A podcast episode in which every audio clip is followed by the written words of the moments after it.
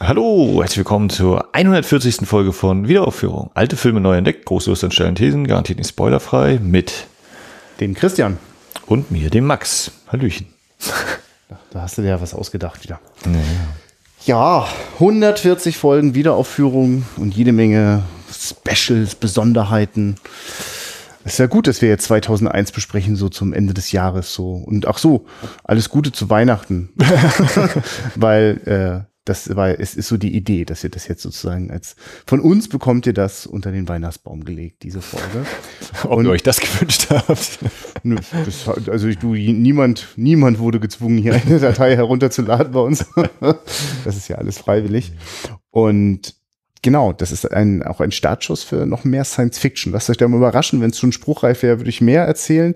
Aber da ist was in Planung. Das könnte sein, dass es da zum neuen Jahr schon was ganz Besonderes gibt, was du ein kleines bisschen besser weißt schon als die Zuhörer gerade, wenn du aufmerksam unseren Nachrichtenverkehr gelesen hast. Aber es ist tatsächlich noch nicht ganz spruchreif, deswegen kann ich das noch nicht äh, final ankündigen. Das werdet ihr bei Facebook und Twitter ja dann schon vielleicht auch bis zum 24. längst gemerkt haben. Aber ja, schön so, 2001. Und als nächstes habe ich gedacht, oh, 2001. Also im Sinne von, was um alles in der Welt, Max, können wir denn jetzt noch dem hinzufügen. Ja, ist nicht schon alles gesagt worden? ja. Und wahrscheinlich, also ich würde auch sagen, das ne, ist eigentlich so ziemlich alles ist schon erzählt. Aber man kann ja trotzdem sagen, was man so denkt. Machen andere ja auch. Ja, ich meine, das, was man denkt, ist zum Beispiel ganz hilfreich. Ne? Ich meine, also man kann natürlich auch immer noch was wissen, so, aber das wäre ja für mich gar nicht jetzt so der, der Anspruch. Sondern für mich ist das ja eigentlich nochmal die spannende Frage, wozu gibt's diesen Film? Warum interessiert den überhaupt noch irgendjemand? Der ist doch schon uralt. Warum hast du den rausgesucht für die Schatzkiste? Ähm, es ist ja immer noch das Thema Filme von vor ungefähr 50 Jahren. Ja. Und 68 ist eben 50 Jahre jetzt so ziemlich her. Ja. Deswegen. Warum hast du 2001 äh, ausgesucht? Also ist ein, äh, der wird offiziell als europäischer, also als britischer Film gelistet. Ah, das stimmt. ist ja auch immer ganz gut. Ja, ist ja auch komplett in Großbritannien entstanden, wenn ich das richtig ja. verstehe. Wobei ja. Douglas Trumbull hat ja auch seine ganzen Effektgeschichten hat er auch alles in den Shepperton Studios gemacht, ja? Ich glaube, äh, Boreham Wood war das diesmal. Ah, also, ja, für mich gibt es immer aber, nur ein Studio. Ja. Ähm, Genau, nee. Äh, ja, und äh, ich glaube, das ist einfach mal ein schönes Ding auf der großen Leinwand. Mhm. Ja, so. Ein schönes Ding, ja, wir sollten drüber reden. Ich bin noch gespannt. Also es gibt, ist wirklich so, also ich bin quasi äh, irgendwo zwischen, das wird der schlechteste Podcast, den wir je gemacht haben, oder einer der besten, weil ähm, es gibt wirklich meiner Meinung nach nicht, also ich werde, ich habe keine Lust, auch nur noch einen Podcast mir anzuhören, der über 2001 spricht. Es gibt nichts, was ich von anderen noch dazu hören möchte. Und äh, ich möchte mir selbst dabei eigentlich auch nicht zuhören. Ähm, schön war aber tatsächlich das Kinoerlebnis gestern im Livu. Ähm, also ich weiß auch nicht. Ja, die haben wir schon ein paar Mal geschaut, auch schon äh, einmal auf einer sehr großen Leinwand. Und ich habe mich sehr, sehr gerne in die erste Reihe gesetzt und habe mich wieder gefreut, dass ich komplett synchron mit diesem Film schwinge. Also für mich ist dieser Film nicht eine Sekunde zu lang. Äh, ich, ich genieße, dass der so frei ist von aufgesetzten Geschichten, dass der kein, ich, also ich muss, ich muss nicht irgendein also, also was mit aufgesetzten Geschichten meine ich im Sinne von, es gibt nicht irgendeine eine, eine Heldenreise äh, mit, mit, mit Liebesdrama und ähnlichem, ja. Also es ist so, alles ist passiert in den Augen eines Darstellers und äh, der Rest passiert in meinem Kopf. Also ich finde das sehr schön. Eines Darstellers? Ja. Viel mehr Kisse. Ja, ach, das zählt alles nicht. Wir reden jetzt von den Affen oder was? Warum sind das eigentlich Affen? Es ist doch die Wiege der Menschheit. Sind es nicht einfach Urmenschen? Ja, du, ich sag das ja so Affen, also, es, also Film ist, ist ja in vielen Dingen sehr gut und zum Beispiel auch darin, einem ja das auch nicht vorwegzunehmen, ist ja, gibt ja keine Bildunterschriften, die einem das jetzt äh, erklären, was man da gerade sieht, außer Dawn of Man. ja. Und die, die, diese Schriftart, die eigentlich an alle möglichen John Carpenter-Filme denken lässt. Also mich zumindest. Ja. Die, die Schriftart einfach. Ja, bevor wir da jetzt so reinsteigen, lass uns doch mal reinhören in die Einführung, die du gegeben hast. Ich habe sie tatsächlich dieses Mal verpasst. Ich wäre jetzt sehr neugierig. Also wir, wir springen jetzt sozusagen, äh, also in dem Moment, wo wir aufnehmen. Das ist ein super Schnitt wird das jetzt. Ja, ja, es wird wieder ein super Schnitt. Ja, mit super Schnitten kennt der Film sich auch aus. Ich finde übrigens, dass es neben diesem einen Schnitt, über den immer alle reden, noch viele andere sehr großartige Schnitte gibt. Aber dieser Schnitt, den wir jetzt machen, der geht sozusagen, wirst du das heute aufnehmen oder weißt du das noch nicht? Ich hoffe, ich krieg's hin, ne? Ja, genau. Heute läuft dann die deutsche Fassung, ne? Ja. So am äh, Samstagabend. Und äh, da hören wir jetzt mal rein, was du da in der Einführung erzählt hast. Schönen guten Tag. Hallo, herzlich willkommen zur Livu Schatzkiste. Dem Ort für Filmklassiker und Perlen der Kinogeschichte. Heute 2001, A Space Odyssey, 2001 Odyssey im Weltraum aus dem Jahr 1968, Regie Stanley Kubrick und gleich wäre die Frage in die Runde, wer hat den Film noch nie gesehen? Einmal Hand hoch. Ja, denn sie wissen nicht, was sie tun. ähm, wir sind mittendrin in der Schatzkiste Staffel 2017, 2018 und das ist auch das Anliegen der Libu Schatzkiste, wer sich eben gemeldet hat. Der hat alles richtig gemacht, äh, denn wir wollen alte Filme dort zeigen, wo sie hingehören, auf der großen Leinwand, denn nur da können sie die ganze Pracht und Wirkung entfalten. Und wenn man dann noch ein paar andere Leute um sich rum hat, dann wirkt das gleich nochmal ganz anders, als wenn man das zu Hause auf einem vielleicht technisch hochgerüsteten Fernseher zwar hat, aber das ist alles sehr begrenzt. Und gerade bei diesem Film, da ist selbst zugeben, unsere große Leinwand vielleicht nicht groß genug, aber ich glaube, bei diesem Film müsste eigentlich so ungefähr der Himmel angestrahlt werden. Dann wäre das so etwa das richtige Format. Ähm, wie gesagt, wir sind mittendrin. Schatzkiste 2017, 2018 Filme von vor ungefähr 50 Jahren und 1968 war eben jetzt so vor fast 50 Jahren. Und äh, das ist der einzige Film, für den Stanley Kubrick einen Oscar gewonnen hat. Und gerne reinrufen, wenn jemand weiß, für welche Kategorie dieser Film einen Oscar gewonnen hat. Spezialeffekte? Genau, Spezialeffekte. Völlig richtig. Best Effects, Best Visual, Visual Effects. Einmal freier Eintritt. Oh, geil. Ja. Ja, äh, und weil ich ja finde, alte Filme kann man nicht einfach so zeigen, sondern da muss noch jemand äh, völlig fachmännisch etwas dazu sagen, stelle ich mich dann hier hin und tue so, als könnte ich das. Ähm, diesmal habe ich ziemlich lange überlegt, was kann ich denn bei der Einführung zu diesem Film erzählen? Sollte ich was sagen zu den Spezialeffekten, zu diesen Raumschiffmodellen, die 17 Meter groß waren, die man gebaut hat? Zu riesigen Riesenrädern, die 38 Tonnen wiegen, damit man äh, das Gefühl von Schwerelosigkeit vermitteln kann. Äh, das ist natürlich 1968 bzw. 64 bis 68, so die Entstehungszeit des Films, noch gar keine Computer gab. Das heißt, es gibt in diesem Film keine CGI-Effekte. Es ist alles in der Kamera getrickst, alles handgemachte Effekte. Äh, Habe ich gedacht, nee, brauche ich nicht erzählen ähm, soll die vielleicht über die Arbeit am Set erzählen, wo Stanley Kubrick immer nur mittels Assistenten zu den Schauspielern gesprochen hat. Das heißt, wenn eine Szene gedreht worden ist, dann hat er zu dem Assistenten gesagt, frage doch mal bitte Schauspieler XY, was er jetzt hält, von wir Szene XY so und so drehen. Dann hat der Schauspieler gesagt, Stanley, kein Problem, machen wir. Aber das hat Stanley Kubrick nicht gehört. Das hat er nicht wahrgenommen, denn man hat nicht mit seinem Assistenten gesprochen. Deswegen muss der Schauspieler sagen, ja, sagen Sie mal bitte Herrn Kubrick, wir können das so und so machen. Ja, super, das können wir machen, Jungs, das ist okay. Aber das wollte ich auch nicht erzählen. Ähm, hab noch überlegt, soll ich sowas sagen zum Thema, äh, dass sich aus dem Drehbuch zum einen der Film entwickelt hat, zum anderen der Roman von Arthur C. Clarke. Deswegen ist es nicht ein Film nach einem Buch oder ein Film, äh, ein Buch zu einem Film, sondern es ist eben ein Film und ein Buch. Äh, und dann gibt es noch eine Fortsetzung an anderer Stelle. Ähm, oder dass Stanley Kubrick die Drehzeit um lächerliche 16 Monate überzogen hat und das Budget von 6 Millionen Dollar auf 10,5 Millionen Dollar explodiert ist, äh, habe ich mir auch gedacht, na, so interessant ist das vielleicht gar nicht. Ich habe mir einen anderen Aspekt ausgesucht, nämlich die Frage, wie wurde dieser Film eigentlich damals gezeigt? Denn da gibt es ein paar Besonderheiten. Ich weiß nicht, wie vertraut hier die meisten so mit dem Thema Super Panavision und 70 Millimeter Film sind. Ja, alle ja, fünf. Genau, ja, also ähm, ist ein 70 mm Film, das heißt äh, kleiner Filmstreifen statt 35 mm, wie das damals üblich war, Filmmaterial, 70 mm und wenn man da dann so ein Stückchen Licht durchgepustet hat, dann ist hier hinter mir so alles hell geworden, eigentlich noch viel größere Leinwände. Die 70 mm Filme damals in Hollywood waren eine große Sache, deswegen hat man nicht gesagt, so, heute ist Start und im ganzen Land kann der Film jetzt geschaut werden. Nein, 70 mm Filme waren was Besonderes. Das machen wir erstmal nur zum Start in Großstädten wie Los Angeles, New York, Chicago wo es eben Paläste gibt mit vierstelligen Besucherzahlen oder Sitzplatzzahlen und mit gekrümmten Leinwänden, weil da dieses Format, in dem dieser Film aufgenommen worden ist, das sogenannte 2 zu 2,0, äh, 220 zu 1, äh, gedreht worden ist. Das bringt das dann ein bisschen besser rüber. Also man kennt das ja zu Hause, der Fernseher, der ist in 16 zu 9 in der Regel, also 1,78 zu 1, dann wird es ein bisschen breiter Kino, ist 1,85 zu 1, dann kommt dieses Dazwischenformat 220 zu 1, dann ist noch 235 und ganz breit ist dann 276 zu 1. Ich glaube, Ben Hur zum Beispiel, da äh, weiß man dann gar nicht mehr, wo man noch hingucken soll, wenn man zu dicht dran sitzt. Ähm, und dafür wurden eben richtige Kinotempel gebaut. In Deutschland gibt es noch so als Mecker zum Beispiel die Schauburg in Karlsruhe, die auch immer noch sehr regelmäßig 70 Millimeter Film vorführen. Das Savoy in Hamburg hat jetzt wieder ein bisschen mehr da angefangen. Ähm, und der eine oder andere kennt vielleicht diesen Begriff Roadshow durch Quentin Tarantinos Hateful Eight. Der hat das versucht, so ein bisschen wiederzubeleben. Er hat ihn auch eben auf 65 mm gedreht und dann 70 mm in die Kinos gebracht. Ähm, und dann war es eben so, wenn dann die Premiere war für diese Filme in den Großstädten, dann konnte man nicht einfach an die Abendkasse gehen, ich hätte gerne ein Ticket. Nein, man musste im Voraus reservieren und so und alles machen. Und wenn man dann in diesen Kinopalast kam, war der Vorhang noch geschlossen und äh, es ertönte aber schon Musik. Die Ouvertüre lief bei geschlossenem Vorhang und das war eben so die Begrüßungsmusik. Die Gäste kamen gerade rein, haben sich noch ein bisschen unterhalten, Zigarette noch schnell fertig geraucht, vielleicht doch noch mal schnell auf Toilette gerannt.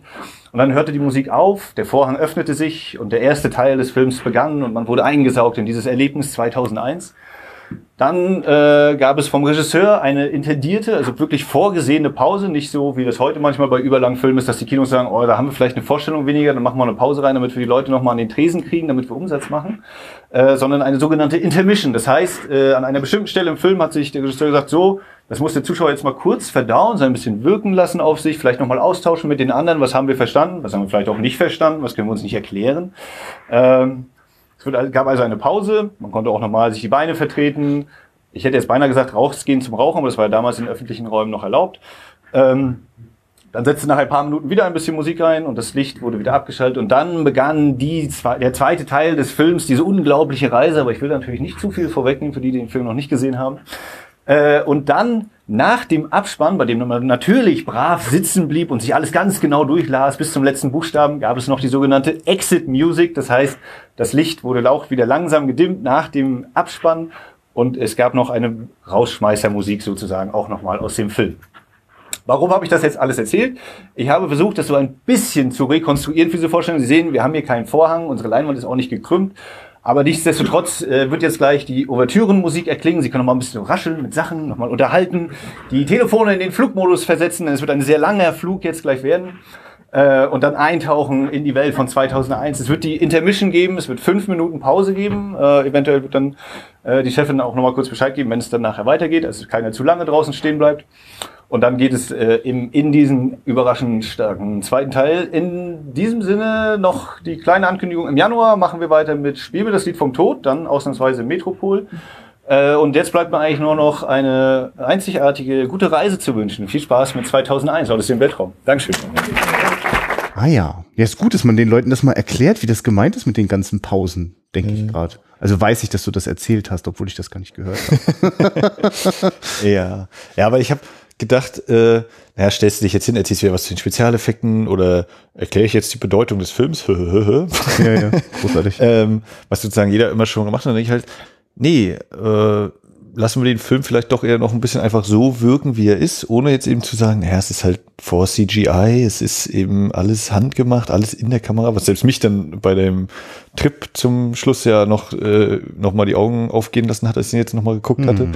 Eine Vorbereitung, wo ich dachte, ja krass, und dann nochmal so die kleine Erklärung, ach ja, wir haben halt dieses Tetraheder oder was auch immer abgefilmt, dann da nochmal ein Spiegel, hier nochmal ein mhm. Spiegel, also, oh, krass, also ja. äh, hätte auch gedacht, na, da hat halt irgendeiner irgendwo ein paar Knöpfe gedrückt oder Bilder gemalt. Ja. Aber alles in Kamera und ähm, dementsprechend, nö, äh, wie ist der denn halt früher gelaufen und ähm, ja. ja damit man dieses Gefühl vielleicht. Ich habe dann auch überlegt, wir hatten das ja beim Paten oder Pate 2, welcher war das eigentlich? Einer von beiden war es ja auch schon mit Pause zumindest. Mhm, der zweite, ja. Ähm, also, also so, weiß ich der das auch hat. So, so völlig aus dem Nichts kommt es quasi nicht, aber ja. Äh, ja. Ja, ich finde, ja, also das hatten wir ja hier auch schon, glaube ich, recht ausführlich das macht ja Sinn. Das ist ja nicht, also ich fand, also, also eine Pause, die äh, eingeplant ist, die nicht durch äh, äh, Steigerung des Verkaufs von, von, von Getränken und äh, äh, äh, Süßigkeiten gedacht ist, sondern die wirklich meint, hier braucht der Film eine Pause, damit sozusagen neu ausgeholt werden kann. Das ist eigentlich ganz schön. Also ich, ich habe den ja tatsächlich auch äh, zuerst kann ich den immer aus dem Fernsehen so, ne? Da waren das quasi die Zwangswerbepausen und zu der Zeit, als ich den geguckt habe, gab es den dann aber auch immer schon äh, sowas wie drei Uhr nachts auf Sat 1. Das lief dann auch manchmal glatt werbefrei durch. Ähm, und hätte mich da jetzt einer gefragt, wann war da wohl im großen Kino 70 Millimeter Spezial Sonderwunder die Pause, hätte ich natürlich immer gedacht, naja, vor der Jupiterreise, bevor das sozusagen losgeht. Ne? Ähm, ist aber irgendwie auch ein schöner Moment, wo das tatsächlich ist. Hm. Ja, weil es den Film eben natürlich auch, also. Also, das kann man ja kurz sagen. Also, es ist äh, an der Stelle, wo die, ähm, äh, die beiden Astronauten, die wach sind an der großen, äh, in der großen Raumsonne, äh, beschließen, ähm, äh, sozusagen heil sozusagen beim nächsten Mal, wenn er Quatsch erzählt, abzuschalten. Und sie haben sich, äh, sie glauben, sie werden nicht abgehört, aber sie werden beobachtet, die Lippen werden gelesen. Und das ahnen wir schon als Zuschauer, bevor wir das wirklich wissen. Und dann zack, kommt die Pause, ne? Ist das richtig? Ja. Genau. Ja, also es ist der, der erste Teil des Films eben ist dadurch halt, ich weiß nicht, ob in drei gleiche Teile, aber eben in, in drei Teile ja quasi gegliedert eben mit äh, Dawn of Man, dann die, der vermeintlich, also der Teil, der dann vermeintlich tatsächlich 2001 spielt. Mhm. Äh, und eben dann nochmal anderthalb Jahre später die Jupiter-Mission, was ja. ja eben so drei Stränge sind, die sich dann auf die eine oder, ein oder andere Weise auch irgendwann verknüpfen oder und so der ein oder andere Kreis geschlossen wird. Und ja, und für mich sind das quasi wirklich einfach total ausladende Expositionen, deswegen rede ich da so selbstbewusst davon, es gibt nur eine Figur. Es liegt natürlich daran, äh, das, was man dann doch vielleicht am ehesten noch als Heldenreise so benennen könnte, wenn man dann unbedingt meint, man müsste irgendwelche langweiligen dramaturgischen Modelle auf diesen Film anlegen. Ähm, dann ist das natürlich so die letzte halbe Stunde, die wir da mit dem äh, überlebenden Astronauten in andere Welten äh, äh, entweichen. Der, der, der, etwas anders dargestellte Landeanflug. Ja. Oder was auch immer es überhaupt ist, ja. Ja, ich, für, für mich ist das ja eine Reise nach innen. Und äh, ich ja, also ich habe auch so gemerkt, dass das für mich, das, also wenn ich so sage, ne, also ist, der Film hat so genau meinen Rhythmus, dann ist das wirklich, dass das, äh, finde ich, auch wirklich schön anzieht und äh, ich sitze da wirklich, also ich sitze da wirklich beglückt äh, in den letzten 10, 15 Minuten. Ich habe wirklich das Gefühl, äh, ich, ich gibt nichts, was so ist wie das. Nichts. Also das ist sehr einzigartig. Und äh, ich hätte große Lust, wenn, wenn du da auch Bock drauf hast, äh, da sozusagen mal ein paar Ohrfeigen für die manchmal wirklich stümperhaften Versuche, das nachzuempfinden von anderen Filmemachern. Also da, da würde ich gerne mal also ein bisschen austeilen, weil mir ist das sehr aufgefallen. Also als ich nochmal in voller Leinwandwucht äh, dieses, äh, diese Reise nach innen, so würde ich sie bezeichnen, also wenn sozusagen der das habe ich mir auch nur so, das fand ich immer irgendwie ganz griffig, als ich mal gelesen habe, äh, dass der Astronaut sozusagen in den Monolithen hinein fliegt, ja. ja. Was immer das nun ist, ähm, das, was sozusagen ein Film von Darren Aronofsky wie The Fountain oder was äh, Interstellar von Christopher Nolan ähm, oder einen hatte ich noch, an den ich manchmal denken muss. Äh, ach ja, wobei das ist, das, der, der fällt ja noch mal ein bisschen in eine andere Kategorie. Jetzt dachte ich noch ein bisschen an ähm, Gravity, aber jetzt mal vielleicht bei Interstellar und The Fountain geblieben, die beide sozusagen äh, ähnliche Höhepunktmomente fabrizieren, so, äh, ist das halt richtig süß, wie das nicht mal, nicht mal in die Nähe kommt, weil beide Filme sehr hart dran geknüpft sind, dass ich als Zuschauer mit der Hauptfigur mitfühlend, also ich, das ist sozusagen auch äh, darauf zugespitzt, dass das auch der, äh, also zur Figur, zur, zur persönlichen Entwicklung passt aber dieser Astronaut bleibt ein, ein Archetyp eines Menschen, so. Also das, das ist, also ich weiß ja kaum was über den, also, mhm. also viel zu wenig, als dass ich jetzt äh, persönlich berührt bin. Ich bin aber auch viel mehr in so einer Welt von ich selbst bin auf der Reise. Also ich finde das, ich finde wirklich, also es ist einer der teuersten, aufregendsten Experimentalfilme, die jemals in englischer Sprache gedreht worden sind, oder? Also es ist doch wirklich krass, also in diesem Aufwand und mit dieser äh, Ambivalenz und Offenheit äh, bis zum Schluss. Ich wüsste nichts. Also, also bei The Fountain kann ich zumindest nicht äh, mit einsteigen, so, ja, okay. habe ich noch nicht gesehen, aber bei Interstellar ja. habe ich halt auch so. Der ähm, sieht ja ganz genau. Also zumindest, den habe ich auch nicht im Kino gesehen, deswegen ja. minimal zurückkam. Also ich denke mal, dieses, der Überwältigungsteil ist auf jeden Fall mit vorhanden, aber er funktioniert natürlich völlig anders. Also ja. einerseits scheint er inspiriert zu sein, logischerweise. Weil ja, man, also das darf man, glaube ich, wirklich behaupten. Äh, also das geht nicht. Jeder, jeder mindestens, der irgendwie dann mal einen Hollywood-Film dreht, der muss den ja mal gesehen haben. Und, oder selbst wenn nicht, man hat ihn halt irg durch irgendwelche anderen Sachen schon gesehen.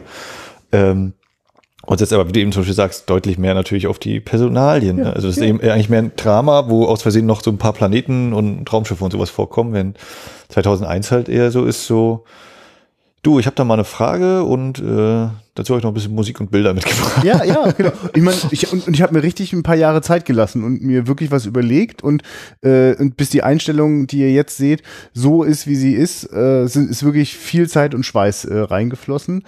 Ähm, Manches auch auf der, auf der Linse dann gelandet von dem Schweiß. ja, ja achso, wie welches, was meinst du genau? Also wenn zum Beispiel in der äh, Anfangssequenz eben mit den Affen, da hast du halt die die eine Scheibe, da siehst du oben in den Ecken, das sieht immer so aus, wie ist jetzt die Leinwand gerade verschmutzt, aber da scheint noch irgendwie so die, äh, so ein bisschen Sand oder Sandkörnchen so auf der, auf der irgendeiner Scheibe zu sein von dieser Frontprojektion oder so. Und ja, ja. Sehr spannend. Was ja, was ja eh eine unglaublich abgefahrene Technik ist. Also ich meine, davon ist der Film ja wirklich auch voll. Das ist also, es, ich, ich mag natürlich sehr, dass äh, du kannst ja manchmal Filme aus den 90ern, die aus, aus dem Science-Fiction-Genre stammen und mit den ersten CGI-Sachen experimentiert haben, kannst du heute manchmal ja nicht mehr gucken, ohne jede Menge unfreiwillige Lacher. Das, was sich 2001 sozusagen in der Kamera zurechtgeschraubt hat, ist über weite Strecken bis heute extrem überzeugend oder mindestens sympathisch genug. Also aber es hat nie dieses Gefühl von, oh, das geht jetzt gar nicht so, das ist jetzt irgendwie peinlich oder so, ne? Also, also, und das gibt's ja wirklich manchmal. Also, wenn so ein also ich habe bei Gadaka bin ich neulich richtig erstaunt von Welchen? dem Gadaka, diesen Science-Fiction-Film äh, mit Jude Law also, und äh, ja, danke, ja, Huma Thurman, genau. Äh, das, das, das, das konnte ich gar nicht glauben, als ich diese äh, Effekte von der Rakete zum Schluss sehe. Es war so, äh, oh Gott. Also, ja. naja, das geht dann, also das, das, ja. ja. Und also damit hat 2001 überhaupt gar keine Probleme. Und es gibt ja, genau, zum Beispiel diese Stelle, ja, es gibt zig Stellen, die wirklich extrem, also die, die, also wo ich nicht drüber nachdenke, wie ist das jetzt gerade gemacht, sondern ich bin voll drin in dem Moment. Also gerade weil es manchmal so herrlich einfach ist, wie eben dieser Lichttunnel. Einfach äh. gerade durch. Ja, ich glaube, was, was halt für mich so ganz toll ausmacht, dass das funktioniert, ist eben diese glaubwürdige Welt. Ja. Ne? Also eben dieses, äh, ich stehe jetzt noch so halb ein bisschen unter dem Eindruck ein paar andere Podcasts, deswegen. Ja, ja, äh, du, so, ja nur weil ich die nicht höre, musst ja, du die dann, die dann eben sagen, ja, naja, die Tablets gibt's halt und äh, Bildtelefonie ja. und. Auch hochkant fand ich hochinteressant, dass das so präsent ist. Ja. Viel Hochkant-Video. Oder eben die, die, Ein die Ankunft da, mit dem gehen sie zu Nummer 17 und weisen sie sich aus so ungefähr. Ja, denken, ja ne, irgendwie gibt's das heute aber auch. Ne? Und natürlich ist es ein Hilton Hotel da, diese Space Station und ja, Pan Am und IBM sind halt die großen Konzerne, die da sind und sowas. Und also dafür lohnt sich der übrigens wirklich jederzeit, äh, auf, entweder auf großer Leinwand oder wirklich dicht an den Fernseher ranzukriechen. Ich weiß, dass ich das damals mit meiner ersten DVD auch so gemacht habe. Da bin ich wirklich gerne rangekrochen und versuchte schon die ersten Anleitungen von Gravity-Toiletten und ähnlichen, ja, ja. Äh, sozusagen äh, äh, zu lesen. Äh, wenn man da mal an der richtigen Stelle Pause drückt, kann man das tatsächlich ein paar Infos erhaschen. Ja. Ist übrigens mittlerweile ja. so, so ein Moment, äh, wo ich dann gedacht habe, ich finde es in, in der Szene an sich lustig, wer sich dann so hinstellt und noch so die, ja. die, die, das Kinn so, ja, die Hand ja, so, ja, hm, ja, ja. was ist denn? Und dann nicht, aber, aber es ist doch jetzt auch nicht seine erste Reise, oder? Also der, der, der wirkt jetzt schon so wie, als wäre er schon ein paar Mal geflogen, oder? Also, ich ich habe wirklich das Gefühl, da gab es also, kurz diesen Moment, der Gag ist einfach so eine sichere Nummer, die machen wir jetzt einfach. Also ich, ich ja, du hast, du hast schon recht, der macht alles andere als den Eindruck, zum ersten Mal mit sowas unterwegs zu sein. Ja. Also auch, auch das so, wo ich so immer wieder drüber nachdenke, eigentlich so, na, es ist irgendwie manchmal schon so ein trockener Film halt, der sich Zeit nimmt für eben diese Momente, die heute nicht mehr unbedingt so überwältigend wirken, weil man hat halt jetzt mittlerweile x tausend Raumschiffe gesehen und Lande und dann geht diese Landung wieder zwei, drei Minuten oder so und es äh, ist schon geil gemacht, aber teilweise ist auch bei mir so dieser Gedanke, ja, er wird jetzt wahrscheinlich landen und oder doch eigentlich diese Einstellung wieder und was sie hier wieder zusammengebastelt haben, mhm. ähm, ist schon, also muss ich sagen, finden, ähm, und ich wollte eigentlich sagen, also das sieht ein bisschen, hm, der Gag.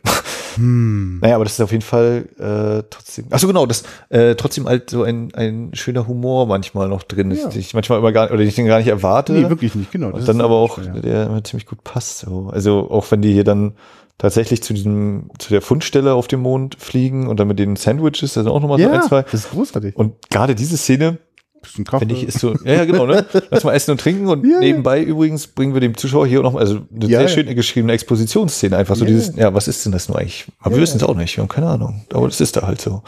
Zack, das noch mit vermittelt nebenbei, eben mit, ach so, wieder eine Essensszene, wie wird diesmal gegessen und was wird gegessen? So wie eben bei den, in der Vorzeit hast du halt, die essen erst Pflanzen, dann kriegen sie halt mit, ach, wir können auch Waffen verwenden und damit äh, Fleisch essen. Dann haben wir halt hier dieses, diese Tetrapack-Dinger, die auch eher so Früchte darstellen. Dann die, äh, diese Sandwiches. Dann nachher bei der Jupiter-Mission eben ähm, auch wieder so ja, schnell erhitzte Partikel in irgendeiner mhm. Farbe.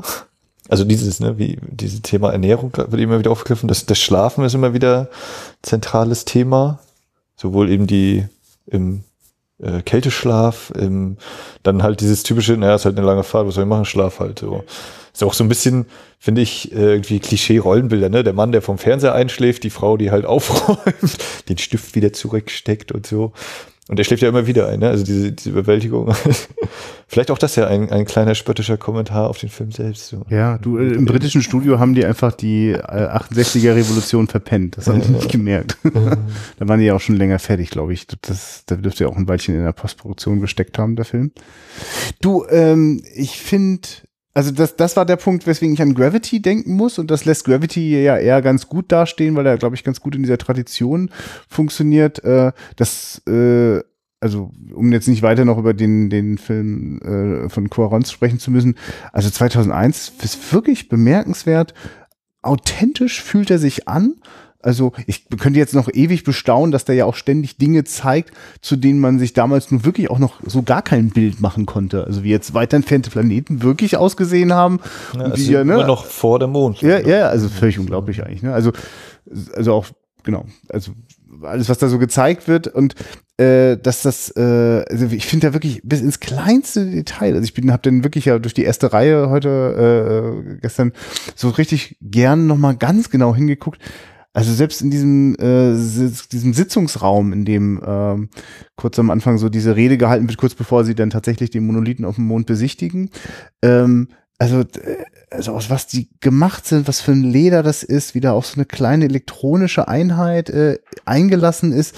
Und also ich habe das Gefühl, also manchmal gibt's ja schon so dieses Science-Fiction, so, also vielleicht so diese Blade Runner-Idee. Ich nehme das, was schon da ist und, und, und drehe an der Schraube, mach's noch ein bisschen schmutzig so. Nee, nee, das ist alles noch ganz schön neu und shiny und sieht wirklich komplett durchdesignt aus. Also es wird wirklich naja, also viele, also hätte sich jetzt Apple irgendwie ausgedacht, sie müssten Raumstationen oder, oder solche äh, Räume designen oder so, die würden so ähnlich aussehen. Ich bin da wirklich sehr beeindruckt, wie viel äh, Aufwand betrieben worden ist und dass das so in sich so schlüssig ist. Also wie, ähm, ja, also du hast das schon gesagt, also wie da eben ganz selbstverständlich auch äh, nebenbei gezeigt wird, dass das auch, also eine, hm, wie soll ich sagen, also hier gibt's schon längst eine Reiseroutine so in den im Weltraum, ja, die sozusagen, und natürlich gibt's da die Videotelefonie und all diese Dinge. Also das Einzige, was denen sozusagen, also was jetzt quasi fehlt zu unserer Gegenwart, ist, dass die Leute dort nicht mit Smartphones oder ähnlichen Dingen an, an sie am Körper herumlaufen, so, ne? Sondern dass das noch sehr auf ich muss ans richtige Terminal geht. Ja, weil die da oben ist wahrscheinlich noch nicht das Netz so ausgebaut dann. Ja, ja, ja, genau. ja, aber das Ding ist, ähm, es gibt da so manchmal richtig dokumentarische Beobachtungen. Also alles, was du auch gerade aufgezählt hast, ja. das sehen wir ja wirklich so in der Ausführlichkeit, als hätte jemand eine hochästhetische Dokumentation über den Alltag im Weltraum äh, der Menschen sozusagen ne, gemacht. Und äh, also das bedeutet ja auch, dass wir eben da, wo andere Filme jetzt Figuren weiterentwickeln oder so, wird eigentlich eine Welt erzählt. Und das mit großer äh, Natürlichkeit und einer, also einer hohen Konzentration. Also es gibt eben, äh, ich weiß ja nicht, wie soll ich sagen, also irgendwie so zu jedem Ort gibt es eben drei, vier Blickwinkel und das sind wirklich die Blickwinkel. Also ich bin wirklich zum Beispiel wahnsinnig beeindruckt gewesen, wenn die zu diesem Monolithen auf dem Mond gehen. Ne? Also äh, wie das aussieht, diese, dieser, dieser graue Felsen, in den dieses Loch hineingeschlagen ist mit diesen orangenen Gerüsten, die da so reingebaut sind. Und dann gehen die da mit ihren silbernen äh, ähm, Anzügen, ne? gehen da so runter und das ist dann auch. Weil bevor sie runtergeht, einmal auch diese, diese Money-Shot, so wie sie alle sechs da stehen, so einmal, ne? wo ich auch so denke, ja, jetzt kommt vielleicht die Fanfare oder so, ja. die meisterhafte Musik und sie gehen los oder so, aber also das einfach stark wirkt. Und mit dieser Irritation, dass wir in, in, in so einer, was weiß gar nicht, da sind genau, da haben wir glaube ich nur den Score. Ne? Wir haben so gut wie, also wir nehmen ja kaum Geräusche wahr. Oder gar das glaube ich diese, diese, dieser Chor setzt ja, ja, ein genau. und dann, wenn da halt ganz menschtypisch werden halt Fotos gemacht. Ja. Und dann und dann, und dann sagt der Monolith, reißt euch. Als würde es hier um euch gehen, ihr kleinen, unwürdigen Wichte. Ja, schön. Auch dass das eben wieder so ein komplett gebautes Set ist, einfach. Ja. Das, ja. Es ist wirklich, also das ist extrem spektakulär. Also äh, äh, sozusagen ja äh, einfach nee, ich will jetzt gar nicht rumlabern. Also ich hatte auch nur die wunderschöne gelesen, Geschichten dazu. Wie es eben, wenn, wenn, dass das eben in einem bestimmten Winkel fotografiert ist, damit das halt mit dem Hintergrund ja. passt und so, weil es ja das, das passt wirklich. Also es ist wirklich toll, das anzuschauen und äh, also es macht auch, also mir hat es wirklich großen Spaß gemacht, äh, durch das dichte Sitzen immer wieder so dieses äh, links, rechts äh, ja. schauen, so, ne? Weil es wirklich so, so eine, also weil eh äh, Kubrick ja diese Zentralperspektive so liebt, guckt man quasi in der Mitte schon eh immer am besten und äh, kann sich sozusagen dann rundherum noch satt sehen, wenn man das möchte. Also einer meiner Lieblingsshots, was das angeht, ist ja, wenn noch davor die ähm, die, die Raumsonde das erste Mal auf dem Mond landet und äh, sie dann in diesen äh, rot leuchtenden Zwischenraum reingenommen wird und überall diese ganzen Fenster sind, in denen allen so lauter kleine Mini-Projektionen lauter Menschen zeigen. So, ist schon sehr faszinierend. Wie, wie sehr, also wie hoch auf was für einem hohen technischen Niveau, weil normalerweise hast du ja immer dieses, ja, jetzt eventuell verschiebt sich die Kamera und dadurch wackeln die Menschen und man sieht eben total, dass das nur rein kopiert ist oder so, aber hier, das funktioniert. Ja. Also ja. das ist. Äh Interessanterweise war, also diese digitale Kopie, die wir jetzt gesehen haben, hatte da einen etwas unruhigen Bildstand, die das ein bisschen verraten hat. Ich kenne das selber von meiner Gesundheit, äh, von meiner DVD äh, ein bisschen anders. Ähm, Kannst du eigentlich dazu mal kurz, wir können ja mal kurz den Schlenker machen. Was haben wir, was hast du dann im, im Livo gerade vorliegen als Kopie? Was sieht man denn da? 2K DCP ah, ja, oder zwei DCPs, ja, weil das ist ja Frevel. Bis inklusive Intermission und dann eben ja. Part 2. Also weil es tatsächlich so ist, dass ich mich an zweiter Stelle gewundert habe. Also es wirkt so ein bisschen poliert und und und und entfilmt so. Äh, also schon total schön, aber also da, wenn wenn wenn man wollte, könnte man aus dem 70 Millimeter noch ganz andere Sachen rausholen. Das ist schon. Äh, ich weiß nur, dass äh, unsere angefragten Termine mussten erst vom Verleiher bei der Kubrick äh, Nachlassverwaltung in England äh, sich bestätigt lassen Tatsächlich, werden, ja. die auch nachgefragt hätten, warum denn so oft gezeigt wird. Ja. Ja, ja. Das war ein, da waren sie ein wenig verwundert. Ja. Fragt, die, fragt Jan Harlan von der Kubrick Foundation oder was? Keine Ahnung, wer, wer da der Kontakt ist, aber bei den Kubrick-Filmen müssen die anscheinend immer sich nochmal das Okay holen. Da. Ja. Fand ich auch lustig. Ja, mir, ich meine, ich weiß auch nicht, also mir scheint das ja fast schon, kannst du, vielleicht kannst du es ja besser sagen. Also du kennst ja vielleicht ein bisschen mittlerweile in der deutschen Kinobetreiberlandschaft etwas mehr aus durch die eine oder andere Begegnung. Ähm, ich finde das ja total sympathisch, dass der quasi wie als würde der für eine Woche im Programmkino laufen. Mhm. Ne? Also dass er einfach mehrere Termine hat, auch mehrere Fassungen. Äh, ist das ungewöhnlich? Gibt es uns oft immer nur die eine Vorstellung vom Klassiker? Glaube schon, ja. Ah ja, interessant. Also ja, doch. Was ich halt, ich will halt auf jeden Fall, wenn es eben kein deutscher Film ist, will ich natürlich original und synchronisiert jeweils anbieten. Da bist du schon mal bei zwei. Aber lass dir natürlich dann auch, gerade jetzt bei größeren Ketten oder so, natürlich einfacher vermarkten. Du sagst halt, der eine Termin ist es, Punkt. Ja. Ja, als wenn du sagst, so ab diesem haben wir jetzt so vier, fünf Termine, äh, vermittel das mal den Leuten. Ach, jetzt will ich es einfach wissen und den einen Schlenker noch, dann gehen wir wieder zurück zu 2001 konkret. Äh, wie lief denn das bei der deutschen Fassung von Wer die Nachtigall stört? Also gab es da dann auch genauso Zuschauer wie bei der Originalfassung oder? Ja, also ähm, die beiden Spätvorstellungen waren oder es war ja erst ein Dienstagsabend, die OV, die halt ziemlich gut gefüllt war, dann waren die beiden Spätvorstellungen recht übersichtlich, aber der Sonntagnachmittag, die deutsche Fassung, war dann auch nochmal gut gefüllt. Also ja, sehr schön, sehr schön. Äh, ja, finde ich, hat das auch total seine Berechtigung. Also, also, das ist zum Beispiel so ein Abstrich, den ich gegenüber anderen Menschen, also, das, das, das stört mich wenig. Also ich möchte es gern verhindern, dass ich das sehen muss. Ich mag es nicht gerne sehen. Ich finde es seltsam. Ähm, und gleichzeitig weiß ich, dass in der Regel das Niveau ziemlich hoch ist von den Synchronisationen, gerade bei den Klassikern. Gerade bei Kubrick, der ja selbst immer noch Wert drauf gelegt hat. Ne? Tatsächlich auch bei den Synchronisationen auch, ja. Ich, naja, na, das äh, ging doch bis eben mit, äh, mit Shining hier, wo ja, der das weiß Text ich, aber eingetippt ist und genau. Wolfgang Staute da das eben machen musste. Also der hat die tatsächlich ausgewählt, sozusagen die Regisseure zumindest meines Wissens. Äh, aber kann ich mir auch gut vorstellen, oder passt in mein äh, gedachtes Bild von ihm, so wie, wie kontrolliert Freak ja. ever. Äh, andere Mini-Anekdote noch dazu, also man hätte den auch als Omu zeigen können, das hatte ich ja. aber irgendwie, ich habe den einfach nur so abgeschrieben, die gibt's nur Deutsch oder OV, ja, ja. Omu ist nicht. Und dann meinte halt Chefin noch so, ja, es gibt auch eine Omu-Spur. So, ach so, ja, aber das, nee, das lenkt nee. zu sehr ab. Wirklich? das, das, das, ich meine, für mich ist das wirklich sehr leicht zu sagen, also die, die, die überschaubaren Sätze, die da sind, kein Problem. Plus, das ist ja wirklich, ist ja wirklich sehr angenehmes Englisch so. Also gerade Hell so ist ja, also mhm. ich habe so das Gefühl, Hell sollte man schon jedes einzelne Wort verstehen. Da steckt eine große Kunst und ein wunderbar feiner, böser Witz drin in, in fast jedem Satz. Äh, das lohnt sich, das wirklich genau zu verstehen so. Und ansonsten, ja, na, bitte nicht ablenken. ja, kann ich gut verstehen. Ist auch interessant, ne, dass immer wieder Geburtstage gefeiert werden. Sowohl, also dass eben Floyd, der halt seine Tochter anruft. Ja. Geburtstag und dann auf der Jupiter-Mission ja auch wieder Geburtstag-Übertragung ja. ist. Ja, ich meine, es ist ja schon auch noch eine ziemlich männlich dominierte Welt. Macht den Eindruck, also es gibt da, da tauchen zwar Frauen auch auf und haben scheinbar auch in irgendeiner Form Verantwortung, aber so letztlich habe ich immer das Gefühl, sind wir da so unter Männern. Und äh, ich finde, also ich finde es auch ein bisschen, es ist, also hat ja wirklich Gründe, dass wir nicht so auf der emotionalen Schiene bei den Figuren sind. Ne? Unter anderem, weil die ja fast schon ein bisschen apathisch so in, in ihr, also sich selbst im Fernsehbeitrag oder der eine eben seine Eltern so anschaut. Das ist ja auch alles entkoppelt und surreal. Das ist eigentlich ein sehr interessanter Punkt, fällt mir gerade ein, oder ich ja. halte das jetzt einfach für einen interessanten Punkt, dafür, dass wir so in der Männerwelt sind haben wir am Ende ein Baby. Ja, ja. Wo ist denn eigentlich die Mutter? Ja, so stellen Männer sich das vor. So hat Stanley Kubik sich das vorgestellt. Ein paar harte Männer, die sich mal in so Monolithen reinbewegen und dann klappt das schon mit, dem nächsten Schritt in der Evolution. Da kommen die Babys dann einfach auf die Erde geflogen. Warum wir keine Frauen mehr? Ja, weiß ich auch nicht. Ist ein bisschen komisch. Also was das auch soll.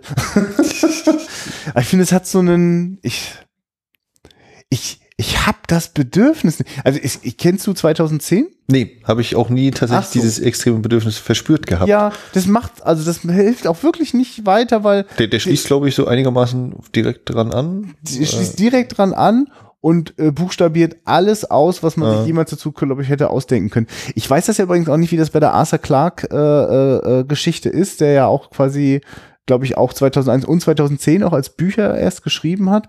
Nee, nee, äh, es gab das, also bei 2001 ja? gab es so ziemlich das, oder es, es gab das Drehbuch und aus dem Drehbuch haben sich in die eine Richtung der Film und in den anderen der Roman entwickelt. Also es ist nicht ah, äh, ja, ja, Film nach ja, dem Buch oder so, sondern das.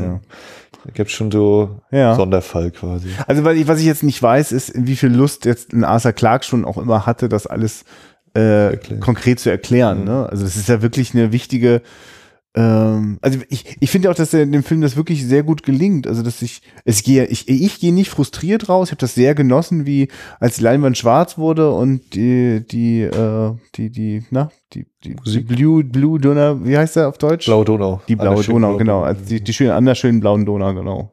Nee, an der, an der blauen Donau. An der blauen Donau. Na, jedenfalls, als das so kommt, äh, ist das total toll, wie im Saal getuschelt oder auch richtig dann geredet, noch ein bisschen diskutiert wird. Also lädt total ein, also zum, zum, zum Reden. Und find, ich finde nicht, dass das was Frustrierendes hat. So. Also außer Menschen, die ähm, ja aus guten Gründen gerne alles gern erklärt haben wollen, die werden dann da natürlich unglücklich rausgehen. Wobei ich da zum Beispiel über weite Strecken des Films eigentlich auch nicht sicher bin, weil ich manchmal schon so gedacht habe beim Wiedergucken, ja doch, das sagt er jetzt eigentlich schon ziemlich direkt hier. Ja, ne, die wissen das halt nicht und der sendet halt Strahlen aus und ja. also wenn man, also jetzt mal ganz hart gesprochen, eigentlich ist nur diese letzte Ende, nachdem Hell äh, abgeschaltet wird und die Videonachricht von Floyd ja, noch ist hier, es bleibt ein großes Mystery. Aber darum Mystery als letzter Begriff ja, und dann kommt eben der Teil, wo ich auch sagen würde, Jetzt muss sich jeder selbst überlegen, was er damit anfängt. Aber bis dahin ist das alles äh, auch im Film durchaus erklärt. Wir, nee, wir haben irgendwie ein Geheimnis, was ist diese Epidemie und ach, da ist schon wieder unser schwarzer Freund. Ah ja, der steht da wieder so rum. Und jetzt macht er auch noch irgendwelchen Pieptöne. Ja. Ja, du, ich meine, wichtig ist ja so äh, zum Ende einfach für mich, es, es, es gibt etwas Nächstes so. Also sollte es einen Kontakt mit einer äh, außerirdischen äh, Intelligenz geben, so, dann ist erstmal nichts wie vorher. Also das ist so, das steckt da für mich drinne. Und am Ende sind wir dann doch natürlich wieder bei uns selbst so. Also das nächste Kind ist dann ja, also ich, ich mag diese ganzen Ideen von äh, die Evolutionsschritte, so der, der Monolith als äh, äh, sozusagen äh, ähm, ja als als Sprungbrett in, in, in nächste Entwicklungsschritte hinein. Aber ist es eine, eine, eine Entwicklung, wo du sagst, naja, ist halt gut, dass die gemacht wird, oder ist es eine Entwicklung, wo du eigentlich sagst, ja, Moment mal, wenn ich mir diese Anfangsbilder so angucke, da haben die halt zusammen mit den Tieren gelebt haben ja, halt sich nur mit dem äh, äh, zufrieden gegeben, was halt äh, diese kahle Flecken Erde ihnen geboten hat. Und jetzt kommt halt die nächste Stufe in Anführungszeichen und da schlagen sie sich gegenseitig tot und mhm. schlagen alle anderen tot und äh, reisen überall hin und nehmen alles in Besitzanspruch und so. Ist das überhaupt eine positive Entwicklung, die da gezeigt ja, wird? Ja, ich finde, also dafür ist ja dieser Anfang mit den Affen für mich da, so dass das alles andere als äh, positiv und optimistisch darauf schaut. Das Spannende ist ja, dass sozusagen nach dem Schnitt vom Knochen zum Raumschiff wir ja in einer interessant äh, krieglosen Welt sind. Und das ist ja auch ein bisschen bemerkenswert. Ne? Also in der, also ich habe zum ersten Mal jetzt auf der Kinoleinwand gesehen, dass das Raumschiff, äh, äh, das man als zweites sieht nach diesem Umschnitt in den Raum, äh, dass da sogar eine kleine deutsche Flagge äh, auf dem einem Raumschiff drauf ist. Da dachte ich so, ach, das ist ja geil. Vorher nie gesehen. Also, aber mindestens bemerken wir, dass da so die ein oder andere Nation äh, so ganz selbstverständlich miteinander ist. Ähm, und gleichzeitig ist er ja aber auch schon so unterschwellig dieses Ding drin von, ja, aber da gibt's jetzt ein Geheimnis und das wird nicht weitererzählt. So, und das erzählt er seinen russischen Freunden jetzt auch nicht. Und also vielleicht sowas wie, ähm, ja, wir, wir, wir haben das irgendwie ganz gut hingekriegt. Gerade so im, im Schritt nach draußen, jenseits des Planeten Erde, haben wir nochmal gemerkt, was wir auch gemeinsam gut machen können. Und jetzt aber doch wieder die Herausforderung, äh, wirklich transparent zu sein und sich alles zu erzählen, da ist man sich dann doch nicht so sicher. Dann merkt man, vertraut man sich vielleicht noch nicht so richtig. Das ist ja nur so ganz am Rand, aber es, also das, das sind ja so diese Momente ganz am Anfang, also am, naja, in der Mitte, wie auch immer. ist auch wirklich ein schöner Film mit all diesen äh, äh, verschiedenen, ähm, wie soll ich das sagen? Das sind so, es sind ja eigentlich, es sind ja schon mehrere Filme in einem eigentlich. Und äh, es da gibt es also ich finde ja so, es gibt diesen Film, der bis heute äh, super auf den Punkt bringt, äh, welche, äh, also welche wunderbar schöne Katastrophe wir Menschen uns mit der künstlichen Intelligenz einhandeln. der ist genauso da wie äh, der Film über äh, ja den äh, was wäre, wenn wir im Weltraum uns ganz alltäglich bewegen würden und wir würden etwas entdecken, das jenseits von allem ist, was wir uns je vorgestellt haben? Wie gehen wir dann miteinander um? Das ist da auch. Das ist auch noch eine Frage, die ich mir gestellt habe. Wie mögen diese Waschmaschinen an Bord des Raumschiffes aussehen? Weil er läuft ja da und macht seine Sportübungen und äh, ja. wenn, wenn, er da nicht schwitzt und äh, diese Sachen keine, keine Wäsche brauchen, dann haben die es wirklich weit gebracht. Und du hast das jetzt schon genau untersucht. Du hast einfach die Waschmaschine nicht gefunden, oder? Ja, genau. Ich, ich frage mich, also, also mein Gedanke war, naja, die, der hat, trägt diese Wäsche. Und die wird halt stinken, wenn er da so umherläuft und, und mhm. schwitzt vom Sport. Und dann muss er sowieso sich irgendwie, da wird es wahrscheinlich irgendeine Vorrichtung geben und muss ja auch irgendeine Art Waschmaschine geben. Ich meine, die jetzt schon anderthalb Jahre unter, oder nee, anderthalb Jahre nicht, aber die sind ja, was war das, eine halbe Milliarde Lichtkilometer äh, äh, sind die schon ja, unterwegs ja. zum Jupiter. Ähm, das ist ja nur keine Zweitagesreise. Nee, nee, ganz und gar nicht. und ich habe auch überlegt, so einerseits die Amerikaner versuchen das so unter Verschluss zu halten, aber bei der Mission, die, die äh, Fernsehstation ist dann wieder die BBC, also die Briten eigentlich. Mhm.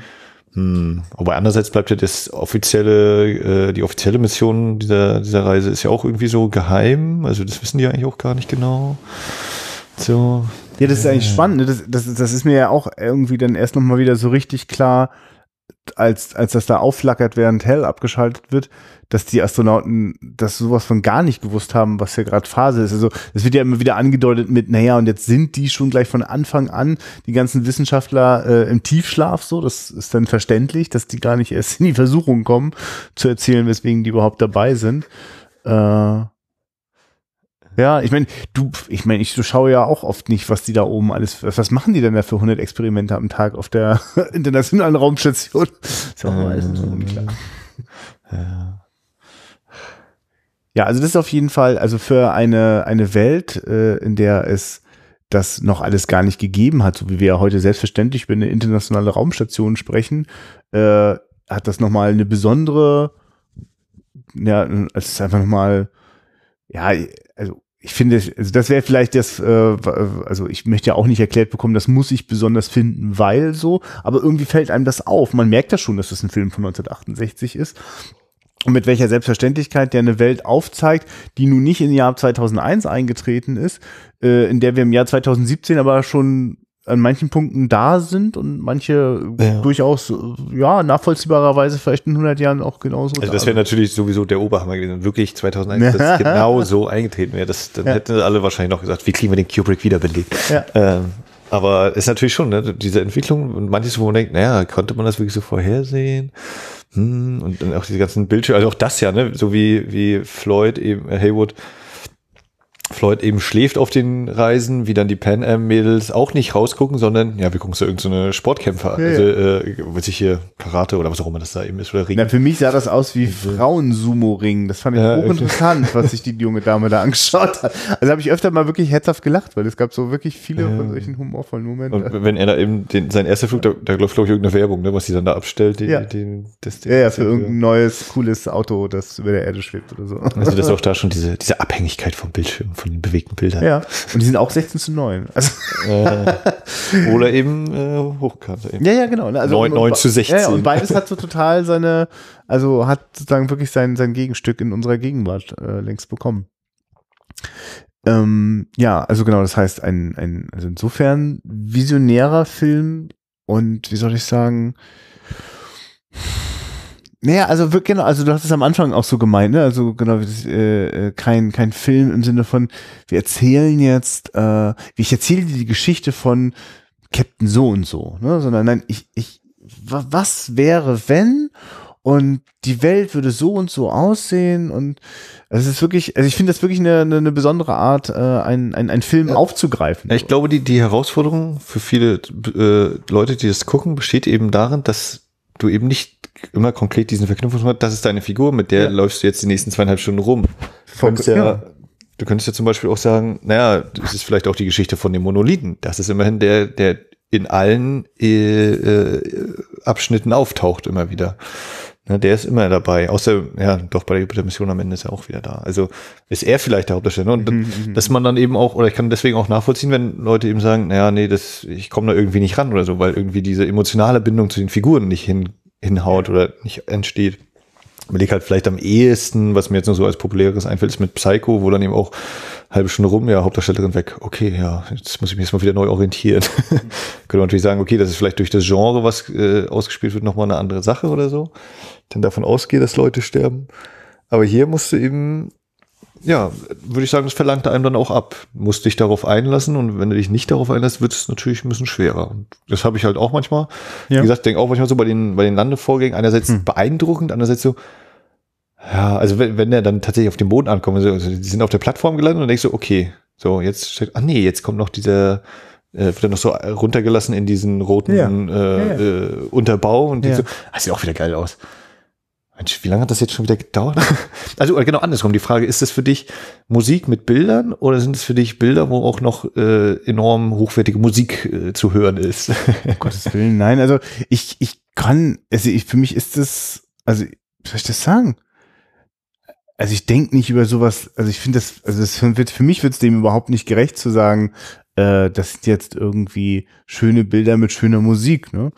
Ähm, also für mich, also es ist so ein bisschen, ähm, also daher kam, glaube ich, dieser Gedanke mit dem Dokumentarfilm.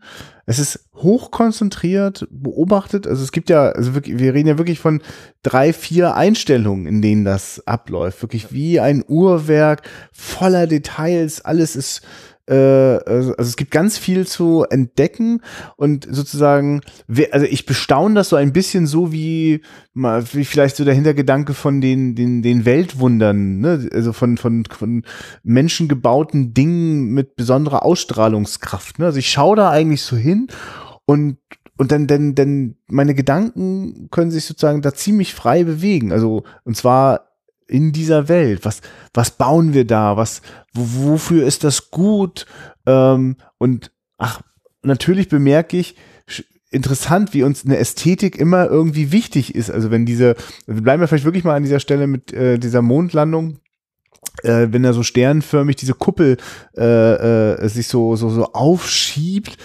Also es hat ja wirklich eine, eine hohe Ästhetik. Also es war jetzt auch ein bisschen so, also wir Menschen kommunizieren ja mit Sprache, mit, mit, mit, mit allen möglichen Medien und natürlich auch mit den Dingen, die wir bauen und wie sie funktionieren. Ne? Also äh, das sind ja, also was ist einladend, was ist äh, abwehrend. Also, also ich, ich sehe eine wirklich eine also wahnsinnig schöne, moderne Welt, schön, weil sie so so neugierig, optimistisch ist und nicht, also da, da sieht wenig nach äh, Militär aus. Also das ist nicht frei davon. Ne? Also es gibt ja auch sehr gewalttätige Momente. Ne? Also äh, Hell 9000 macht mir von Anfang, von ab der ersten Sekunde schreckliche Angst. So. Also das wirkt wie keine gute Idee. Diese, ne, dass der überall da ist, wo Hell überhaupt überall eingebaut ist. Krass, ne? wie der Teil dieses Pots auch ist und so. Also all diese Dinge sind, also, aber das gibt's halt ständig zu sehen. Also ich, wie soll ich sagen, ähm, ich also hm, für mich ist das sozusagen wie ein Dokumentarfilm, der schlauerweise sein, seine Zuschauer nicht für dumm verkauft und über die Bilder drüber kommentiert, sondern ihr seht doch, was ich euch zeige. Und äh, wenn ich hier noch eine Minute länger drauf bleibe und ihr durch äh, die klassische Musik von Johann Strauss äh, irgendwie das Gefühl habt, hier erhebt sich was oder hier kommt, wird wieder mal was auf den Boden zurückgeholt oder hier gibt es vielleicht auch mal eine ironische Brechung, dann macht, also ist das wieder Einladung zum Nachdenken über das, was man sieht. Das ist natürlich, aber das, wir reden wirklich von, das ist eine Form des Philosophierens. Ne? Das ist kein, das ist keine Einladung zu äh, einem actionreichen äh, äh, Samstagabend ne? Äh, oder oder zu ähm, lass deine Gedanken quasi draußen und lass dich hier einfach nur überwältigen. Also ich glaube, ohne eine eigene Haltung zu den Bildern ist das schlicht und ergreifend langweilig und der Plot kommt echt nicht gut voran. Das kann man, also das ist auch wirklich richtig so. Das, das stimmt auch. Also das ist, das ist ein Image-driven Film. Der mhm. ist nicht Character-driven und der ist auch nicht Plot-driven. Mhm. Oder vielleicht Ideen-driven. Also die, es werden ja schon große Gedanken verhandelt. The Dawn of Man. Na Alter, ich meine, mit so einem Einstieg.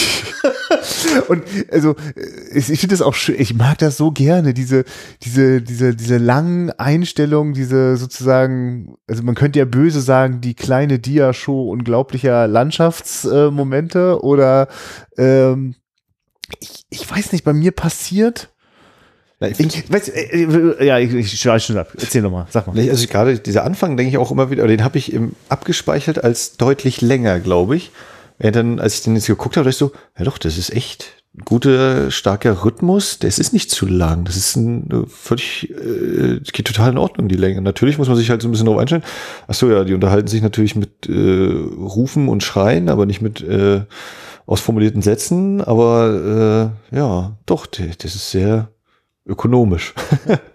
du weißt so, ich, ich, ich weiß, ich, wahrscheinlich geht das allen Menschen so. Ich beschreibe jetzt einfach was von mir und ich vermute, dass das anderen Menschen auch mal ähnlich geht. Wenn ich mal im Zoo einem Panther lange zuschaue oder ich vielleicht gerade dabei bin, wenn ein, ein, ein großes wildes Tier da gerade das rohe Fleisch verzehrt, ja, äh, oder wenn ich in einer Tropfsteinhülle bin und mir vorstelle, wie viele Tausenden von Jahren sich das hier formt, was jetzt so eingefroren in der Zeit scheinbar vor mir ist, aber in Wirklichkeit ist alles in Bewegung und äh, die, die, die Tierwelt folgt einer solch brachialen Logik. Dagegen sind so meine kleinen, süßen menschlichen Befindlichkeiten fast lächerlich, ja. Also ich, ich krieg so eine Momente plötzlich im Zoo in der Tropfsteinhöhle, wo ich so, also auf eine schöne Art finde, werde ich auf ein wunderschön molekulares Minimaß zurückgeschrumpft. So. Ja. Fühle mich nicht jetzt überflüssig so. Ich bin schon Teil von dem Ganzen. Äh, aber ich mag gerne dran erinnert werden an meine mh, hm, wirklich im besten Sinne, ist nicht böse oder nicht nicht nicht nicht geringschätzig gegen mir gegen mich selbst. Ich werde so auf mein auf auf meine auf meine Wenigkeit wieder zurückgebracht so. Nur so kann ich ja staunen über die in einer Linie stehenden äh, Planeten zum Ende. Ne? Also das, ach Max, ich weiß auch nicht. Also ich sitze da und ich finde, dass das ist das so erhebend ist das für mich, äh, wie wenn ich gerade einem Naturspektakel zuschaue. So, ich finde, dass das schafft 2001. Ich glaube, das ist auch der Blick. Das ist der Blick von, also wenn ich äh, wenn ich den joggenden Typen äh, hinterher fliege, fahre, wie er äh, sozusagen äh, diese 360 Grad äh, von Kopf bis Fuß, wie soll man das beschreiben? Das ist ja wirklich furchtbar, diesen visuellen Film jetzt hier irgendwie nachzuerzählen, aber. Ja, das Riesenrad abläuft. Ja, ja, Hamsterrad. Ja, ist interessant. Ich ärgere mich ja, dass ich das so genau weiß, natürlich, äh, wie das technisch funktioniert ist. Ich kann mich sehr wohl daran erinnern, dass ich das das erste Mal im Fernsehen gesehen habe und ich komplett von der Rolle war. Und es gibt schönerweise auch noch heute Einstellungen, die ich nicht kapiere. Wenn sie ne, in bestimmten Formationen erst durch einen Tunnel und dann wieder in eine also sozusagen in die, die Drehung hineingehen. Ich, es gibt immer einen Moment, wo ich kurz mir nicht mehr erklären kann, wann, wie, was sich gerade dreht, damit das jetzt geht. So. Äh.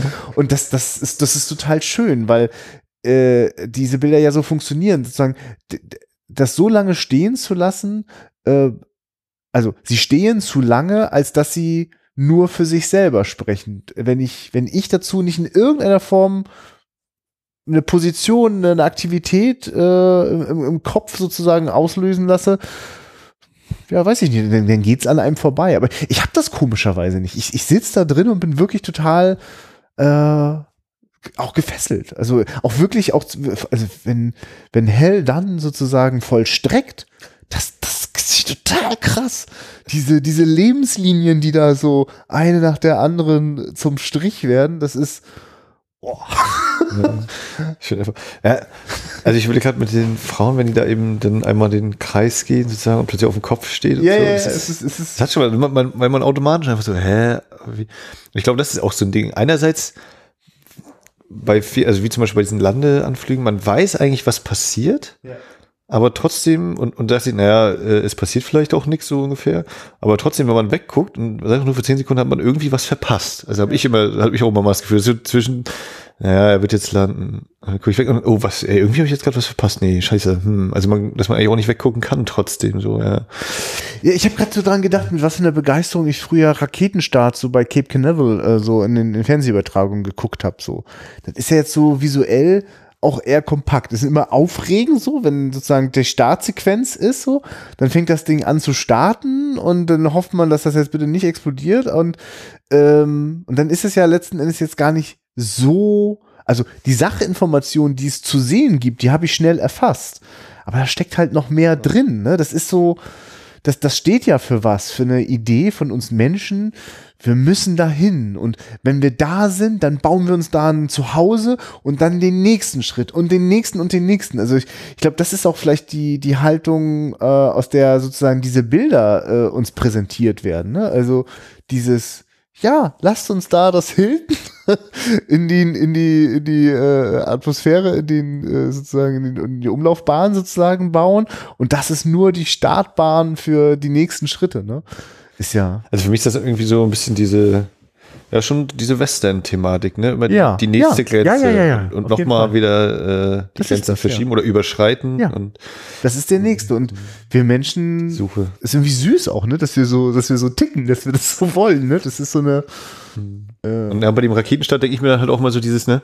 Wenn das jetzt klappt, das können wir, ja. Und das kann genau. dann auch ich irgendwie, ne? Das also ist das total erhebend, ja. Also, ich, also deswegen passt ja für mich auch die klassische Musik so gut rein. Also äh, gibt's ja diese wunderschöne dramatische Geschichte, äh, dass der ähm, äh, Alex North äh, einen wunderbaren Soundtrack komponiert hat, den dann Kubrick komplett äh, weggehauen hat. Den kann man übrigens, wenn man möchte, den kann man mittlerweile erwerben. Den, der ist dann doch später auch noch rausgebracht worden. Ähm, aber ich verstehe das sofort.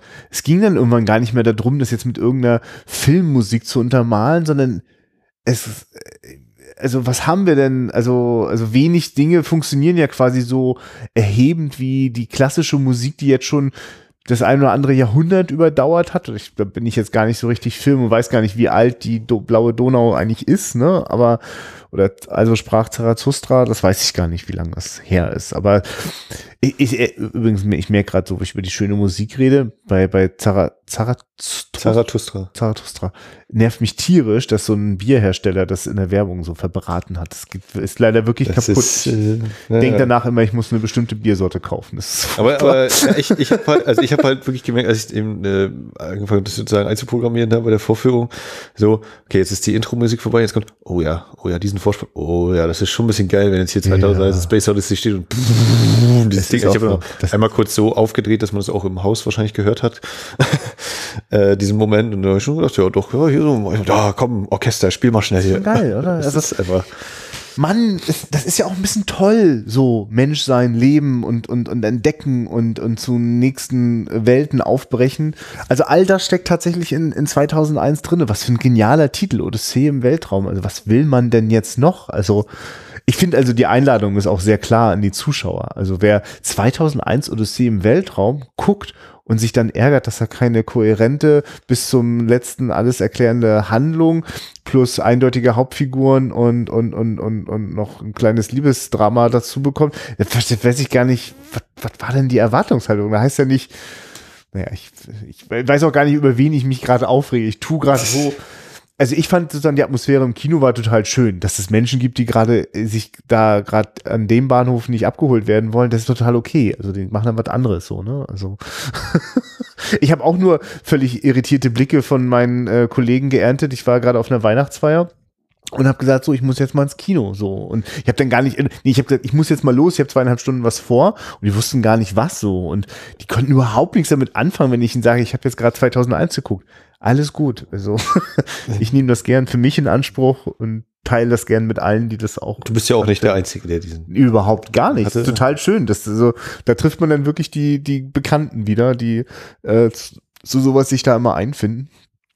Aber auch ein paar wieder, die ich noch nicht kannte. Also das, äh, ja und schön. Also das, das, gehört ja dazu, dass dieses, also wenn diese Filme schon die Kraft haben, die Jahrzehnte so zu überdauern und aus meiner Sicht nichts einzubüßen, dann äh, heißt das ja im Umkehrschluss auch, dann dürfen auch nächste Generationen das für sich entdecken. Und also ich finde, das ist auf jeden Fall ein Film weit, weit, weit über dem, was man sozusagen jetzt vielleicht mal als Fußnote braucht, so um bestimmte filmhistorische Entwicklungen zu markieren.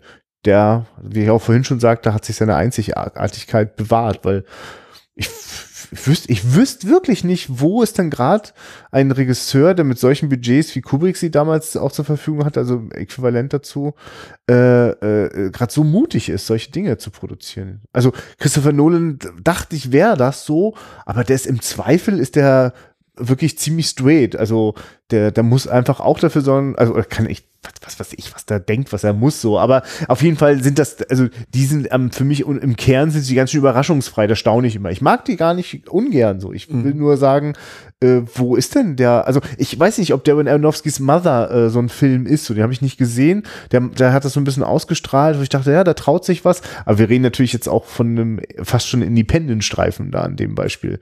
Ich weiß auch nicht, in der Science-Fiction-Welt mir fällt gerade nichts ein, aber ich bin auch vielleicht gar nicht gut. Na, ich habe halt zum Beispiel gedacht, als dann so manche Display-Einblendungen kamen, so, ja, war es nicht bei Star Wars auch so, genau dieses Raster und auch diese Schriftart bei den Zahlen oder Blade Runner? Und das dann so, wenn sie die, also die Blade Fehler. Runner, Blade Runner ist heftig. Also die Überschneidungen zu Blade Runner sind extrem. Die ja, ja. Fehleranalyse, das, ja. selbst das Tongeräusch, so klack, klack, klack, klack. Das Gut, jetzt, dass du das sagst. Deckard, das Deckard untersucht jetzt das Foto ja. nochmal. Ja, ja. Ist schön, schön ist das also, auch, weil ne? ich glaube, dass, also da habe ich auch nochmal sehr gestaunt, weil das ist, dieses Sounddesign ist ja auch, ist ja auch ein Teil dieses eine Welt erschaffen. Und wir haben das mit einem Haufen von Dingen zu tun, für die es damals gar keine Entsprechung gab, die also kreiert werden mussten. Wie klingt das, die in der Landesequenz? Ne? Und äh, ich höre da ständig Geräuschkulissen, wo ich denke, das ist ja richtig geil, das klingt richtig toll. Und das habe ich gedacht, weil, dass das 1982 äh, sich äh, ähm, äh, Blade Runner ausgedacht hat. Zum Beispiel gerade diese, auch diese Idee von, wenn Menschen auf Computerbildschirme schauen oder auf andere blinkende Dinge, dass die sich so äh, in ihren Gesichtern so widerspiegeln oder sogar richtig hineinreflektieren, also richtig die, die einzelnen Knöpfe da hineinleuchten. Das sieht extrem, also, also das ist, also ich finde. Also sowohl als auch, ne, so wie ja. sich eben einmal die ganzen Farben ja, ja. bei beiden noch spielen und dann vor allen Dingen bei äh, Bowman eben, wenn das so total in Rot getaucht ist und dann dieser Augenschlitz oh, total hell. also das ist auch. Ja, ja. Ich habe auch gedacht, äh, zum Beispiel für Alien war für mich auch so, wenn äh, sowohl diese Situation, äh, jetzt macht er mal das Schleusentor auf, ja. ne, natürlich wieder ja. in der abgewandelten ja, Form dessen und, und wer macht da eigentlich das Tor dann auf und so. Äh, und aber vor allem auch dieser eine Innenteil, der so aussieht wie so, ja, ich glaube, da gehen sie gerade zu diesen kleinen Pott-Dingern. Äh, die eine Treppe rauf oder runter und so. Und da sind es so weiß wie, also du kannst gegenlaufen und dann wirst du so halt weich zurückgeworfen, also wie eben Mutter in, in der Nostromo. Ja. So diese Kapsel, ja, total hell. Ja, also, ey, und äh, Mutter in der Nostromo, Alter, wo, wo kommt denn die Idee her von so einem sprechenden Computer, der das ganze Schiff äh, äh der Kontrolle hat? Also das ist schon, das ist schon süß. Also da muss, also, aber ich glaube, da erzählen wir jetzt wahrscheinlich auch niemandem was Neues so, ne, dass 2001 da wirklich äh, der Startpunkt ist und für viele heute auch noch ein Fixpunkt ist. Also wie macht man es im Zweifel so wie bei 2001? Das ist schon erstaunlich. Das, das, ja. Äh, was wollte ich sagen? Ich, wo du gerade mit, mit Farbenspiel gerade kamst, das ist mir schon auch nochmal sehr aufgefallen. Äh, es gab zwei, drei, St also natürlich ist das Finale voller äh, äh, äh, wie soll ich sagen, äh, ja, psychedelischer Farbenspiele. Das, da ist auch das ein oder andere äh, Moment vielleicht dabei, das aus heutiger Sicht eher unfreiwillig komisch ist, wenn da ne, die, die eingefärbten Landeanflüge sind. Aber es gibt halt, also da komme ich noch, ich vielleicht nochmal drauf, ich glaube, zurück zu diesen organischen Effekten. Ich fand die auch extrem großartig. Ich wollte nochmal so zu den Farben und fand das sehr aufregend, wie das aussieht, wo das auch plötzlich so eine Handkamera übergeht. Das ist nochmal wieder der, äh, der, der Flug, der lange Flug zum äh, Monolithen auf dem Mond, wo die da sich ihre Stullen auspacken. Da Ne, mhm. Plötzlich sind wir so in, in, in der Cockpit, in der, in der Cockpit so alles rot, und wackeln wir da so mit der Handkamera. Ist wieder wirklich sehr dokumentarisch der Moment. Und äh, äh, dann ist das da so fahlgrau, leicht bläulich, draußen nochmal intensiver bläulich, wo ich mich denke so, ja, vielleicht ist das, weiß gar nicht, ob das alles so beabsichtigt war, aber das ergibt jetzt eine hochstilisierte Hyperrealität, so ich weiß gar nicht, ja, wie ich das benennen soll, ne? Und das gibt es immer wieder, dass also äh, äh, dort, also also so wie ich das heute gewohnt bin, dass man mit digitalen Möglichkeiten Farbkorrektur sehr präzise macht und sozusagen nur einzelne Bereiche so verändert, wie sie sonst in der Natur gar nicht vorkommen. Ne? Und der Film hat einige von solchen Momenten, die ihn auch noch mal eine, ja, ich weiß nicht, also also auf jeden Fall ein, ein Aussehen verleihen, das so nicht zu dem passt, was ich sonst kenne von 1968, ja.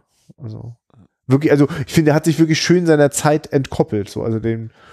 Ja. Also am ehesten wahrscheinlich noch durch irgendwelche Gestaltungssachen, so Kleidung oder eben die Stühle ja, da ja, klar, der Station, ja. ne? Aber sonst, ja, noch, noch nicht äh, gnadenlos veraltet oder so. Ja. Also das fand ich jetzt nochmal richtig geil. Also zum, im, im Finale ähm, nach den Lichttunneln wir plötzlich übergehen, also wo auch die, die Musik schon wirklich total entrückt ist und man nicht mehr weiß, ob man eigentlich gerade nur noch quietschende äh, Züge auf, auf äh, schleifenden Schienen irgendwie so, ne, so ein Quietschen und Gekreische und Gedröhne. Und da drauf dann dieses, äh, was ja vermutlich in irgendwelchen interessanten chemikalischen Lösungen äh, unter interessanten Lichtbedingungen gefilmt wurde. Also wir sehen halt, also wir haben das Gefühl, wir sind mitten im Kosmos, der sich gerade so richtig einmal um sich selbst wickelt. Keine Ahnung, wie man es beschreiben soll. Und ich fand das so unglaublich geil. Da gab es eine Einstellung, da war ich kurz im 3D-Film, ja. Also da hatte ich auf eine zweidimensionale Leinwand geguckt und da ja, ich habe keine Worte dafür. Es wobbelte und schwubbelte und ich dachte einfach nur, wenn jetzt irgendjemand auf die Idee gekommen ist, hier gerade bekifft im Kinosaal zu sitzen, dann könnte es glatt ein bisschen viel sein. Also, das ist ja wirklich auch nochmal schön. Ich konnte das gestern Abend sehr gut nachfühlen, wie das auch, also für eine ganz bestimmte Generation im Jahre 68 ein ganz besonderes Kinovergnügen war. Also, das hat dann schon fast was von einem, ja, quasi heiligen Ritual, sich das sozusagen dieser Reise äh, auszusetzen. Ja. Ja, das ist schon echt. Also ich, ja, ich könnte da auf jeden Fall, äh, glaube ich, endlos drüber schwärmen. Äh, Freue mich sozusagen, dass das jede, jede Vorführung oder jede Ausstrahlung löst bei mir auch immer nochmal eine neue Begeisterung aus. Und jetzt, wo ich weiß, dass das eben sozusagen noch Reserven hatte da in der, in der, in den digitalen Möglichkeiten, mich würde da wirklich sehr eine 70 Millimeter Vorführung interessieren und bin extrem verführbar bei nächstbester Gelegenheit, äh, sowas mal wahrzunehmen. Das ist ja einer so der Klassiker, die gerne mal so im, wenn irgendwo 70 mm Vorführung im Roadshow-Format sozusagen mit dem Aufwand und den passenden Leinwänden und Locations, dann ist der nicht selten mit dabei und vermutlich wahrscheinlich, weil er auch einer von irgendeinem Farbmaterial ist, dass die Zeit gut überdauert hat. Super, also nee, Farbmaterial, aber super, super Panavision, ja, ja, das, und ja, ja. Äh, ist ja alles. Ja, schön. Ich, ja, ich, ähm, so, das ist sie jetzt also geworden, diese, diese verschwärm, schwärmerische Folge, bei der du mal versucht hast, zaghaft einzuflechten, dass du den einen oder anderen Landeanflug vielleicht doch zu lang fandest. ja, ich weiß nicht, ob ich ihn zu lang finde, aber so dieses, naja, ist jetzt nicht, okay, wir haben jetzt sind da gelandet, sind da. Andererseits, es vermittelt eben auch diesen Eindruck, es ist halt eine lange Reise, das ist nicht einfach so hier so, Also wenn du jetzt, weiß ich, ja, vielleicht im neueren Film das, so, wir müssen jetzt zum Mond zack, sind sie auf dem Mond. Nee, den Schnitt heben wir uns auf für die paar tausend Jahre von der, von der Urzeit äh, in, ins, Jetzt, gut, ja. äh, ins Jetzt springen. Beziehungsweise ist natürlich auch interessant, dass man ja eigentlich die, die Jetztzeit sieht man nicht. Man sieht die Vergangenheit und die Zukunft, ne? Aber die, die Jetztzeit wird ja quasi ausgeblendet. Ja und eben fast komplett auch das Leben auf der Erde, wenn man eben diese Bildübertragung weglässt da noch. Ne? und ich meine, also das ist ja auch nochmal für jemanden wie Stanley Kubrick, der ja auch äh, Dr. Strangelove gedreht hat, der, der alles andere als optimistisch zu den äh, äh, internationalen Beziehungen der Welt war, ähm, ist das ja wirklich schön, dass äh, also er lässt sozusagen die Gegenwart, also die eigene und unsere sowieso weg, springt in eine Zukunft, in der die Sachen scheinbar sich zum Besseren entwickelt haben. Also zumindest gibt es nichts, was wir vermuten können, dass es, also wie das ja sonst heute gerne mal so im Science-Fiction-Genre ist, da ist ja quasi in jeder zweiten Exposition taucht ja diese Stelle auf mit, wir haben unseren Planeten in, äh, in, in die Grütze geritten, so, ne? Aber der strahlt noch schön blau rum, ja. Ja, schön, ne? Ja, und man merkt aber auch da dem, dem an, ja, das so eine Vermutung, wie das wohl so aussehen könnte, weil so ganz genau wussten die das in den Entfernungen auch immer nicht. Ist auch wirklich niedlich, ne? Also. In, in einem der, der Bonusmaterialien sagt er auch hin, ja, unsere Darstellung von der Erde, die sind eigentlich, also das kannst du eigentlich keinem mehr anbieten heutzutage, ne, ja. wie die gemalt haben. Also. Aber es gab kaum Referenzen. Da, da hatte Gravity so einiges jetzt im Voraus. Ja. Äh, ist es denn für dich eigentlich ein eher utopischer oder eher dystopischer Film? Oder, Total utopischer und wirklich, für mich auch ein zutiefst optimistischer Film, ja. Also, weil ich sehe das, was da am Ende passiert, als eine sehr optimistische Idee äh, von, von einem, einem nächsten Schritt. Also der, der nächste Schritt wird sozusagen, ist jenseits unseres eigenen gegenwärtigen Horizonts, aber es ist ein guter. Ich, ja, ich, ich sehe das. Für mich ist das wirklich. Klare Antwort. Ja, ich. ja. Also auch wirklich den Teil mit äh, den, also wieder sozusagen ein, ein, ein, ein Mann sozusagen, sozusagen in, in wenigen Momenten, in wenigen Augenblicken wortwörtlich äh, da so altert und dann so, ja, also wie das so ist, ne? Man scheinbar stirbt man und ist weg, alles für immer, aber irgendwie auch nicht. Ist übrigens geil, oder? Dass dieses Baby wirklich aussieht wie Bowman. Also das ja, ist echt abgefahren. Das eine Auge ein bisschen größer. Ja, schon, naja. Das ist wirklich. Also das ist übrigens auch super geil. Äh, äh, ich das gehört hier einfach zu unserem Podcast jetzt immer dazu, wenn wir die Dinge auf der großen Leinwand gesehen haben. Ich habe doch vorher noch nie dass dieses Auge sich bewegen gesehen. Das ist doch wirklich oberaffengeil, dass sich das bewegt. Ich weiß, dass ich Bonusmaterial gesehen habe, wo sie dann das Modell von diesem Baby zeigen. Und ja, wir können ja auch die Augen bewegen. Dachte ich, ja, warum habt ihr es denn nicht gemacht? Tja, da muss man was ein bisschen größer sehen. Er ist auch sowas wie, wo, wo, äh, dass ich eher von Alien noch herkenne, so dieses, ja, es sind halt alles gebaute Sets und wenn du irgendeinen ja. Knopf gedrückt hast, ist irgendwas passiert. Ne? Also, weil du vorhin zum Beispiel auch diese, diese ja, Pressekonferenz ist ja nicht ja. diese Konferenz, äh, ja. wo der Fotograf dann erst da tippt und draußen tippt dann auch nochmal die Tür wieder zugeht und so. Also diese Sachen, ne? das ist, wo normalerweise die Filme dann wahrscheinlich sagen, ja, wir machen das außerhalb des Bildes oder so und hören vielleicht noch ein Türgeräusch oder sowas. Und hier ist das eben, das ist gebaut, da war das, ne? Also das, das ist da. Schön, dass du das so sagst. Ich bin mir ja gar nicht so sicher, aber auf jeden Fall habe ich das null in Frage gestellt. Es war super glaubwürdig und es war nicht so lächerlich wie bei Star Trek in der Fernsehserie so am Anfang, wo dachte sie, hihi, da hat wieder der Assistent die Pappe reingeschoben. ja, ne, also so, und dann eben natürlich auch, wie gesagt, dieses Riesenrad. Äh, und ich muss auch sagen, das ist für mich wahrscheinlich eine der, da ich, dass ich eben weiß, naja, der Typ da oben ist jetzt irgendwie so fest angekettet, damit ja. das eben ja, ja. so, damit er da hingehen kann. Und da ist eben kein Schnitt, wenn er da hinter dieser Mittelsäule und verschwindet. Und wenn er ankommt, merkt man auch, dass es etwas in ihm sich löst, wo er nicht mehr auf dem Kopf hängt. Also es gibt wirklich so, wenn, wenn Bowman dann, also ich wer jetzt nicht weiß, wovon wir reden, der muss den Film einfach nochmal gucken. Also das kann man unmöglich erzählen, aber. Er kommt die, durch die Leiter rein und geht dann einmal die halbe Runde rum. Ja, wer, wenn wir verstehen, dass das ganze Set sich wie ein Riesenrad dreht und die Kamera sich entsprechend auch immer das du eben nicht merken, dass sich das ganze Set dreht, sondern es so aussieht, als würden die Menschen einfach in 360 Grad auch auf den Kopf gehen können. Und dann gibt's halt den Moment, wenn Bowman ankommt, was ja dann de facto der Moment ist, wie wieder normale Schwerkraft für alle beide gilt. Und dann sehe ich richtig so, also, das aus so einer versteiften Haltung äh, in seinem Bademann plötzlich so eine etwas gelöste Geschichte wird, weil wird sich schon ein bisschen anders anfühlen.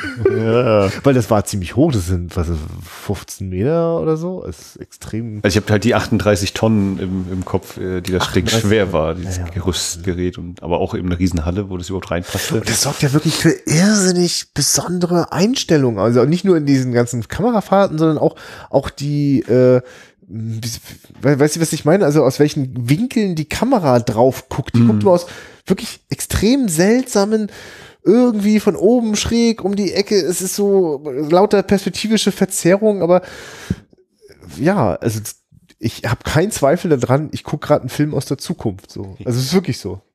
Ja. Ja. also auch im Sinne von, man findet ja dann auch andere Bilder, wenn man in so einer krassen Station mit einer dokumentarischen Kamera unterwegs ist. Also das, das mag vielleicht, das mag vielleicht wirklich das sein, dass das, das ist, das, dass das ein Teil dessen ist. Also wenn ich sage, das kommt mir vor wie ein Dokumentarfilm, wenn er doch so wenig hat, was wir vielleicht eher mit Reportagen immer so verbinden, also was es angeblich authentisch macht. Das sind ja alles sehr komponierte Bilder, aber sie wirken halt so, als hätte man sie komponiert, an jenem Ort, als gäbe es ihn wirklich. Und da wissen wir ja durch die äh, äh, Behind-the-Scenes-Dokumentationen, die so rumschwirren, da kann man auch tolle Fotos im Internet dazu finden. Vieles davon war ganz schön doll da. also auch tolle Konstruktionen, mit denen die äh, äh, Astronauten denn so durch die Lüfte geschoben worden sind. Immer mit dem genau dem Kamerawinkel, dass, dass, das, der Draht nicht, zu sehen ist. Es ist wirklich toll, wenn wenn Bowman in die in diese äh, Luftschleuse. Rote, äh, das, ach, das ist auch obergeil. Ist er das eigentlich auch wirklich selber? Also es gibt in dem Making-of sagt er auch, ja, naja, Sie sehen ja, wie schnell ich da rein und wieder raus und das ist, da ist eine Tür, ne? Also äh, das ist jetzt nicht gepolstert gewesen, so ungefähr. Ja.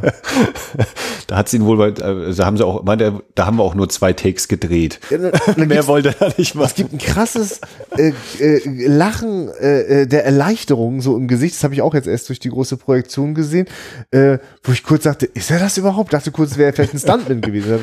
Ja, nee, das war wohl auch.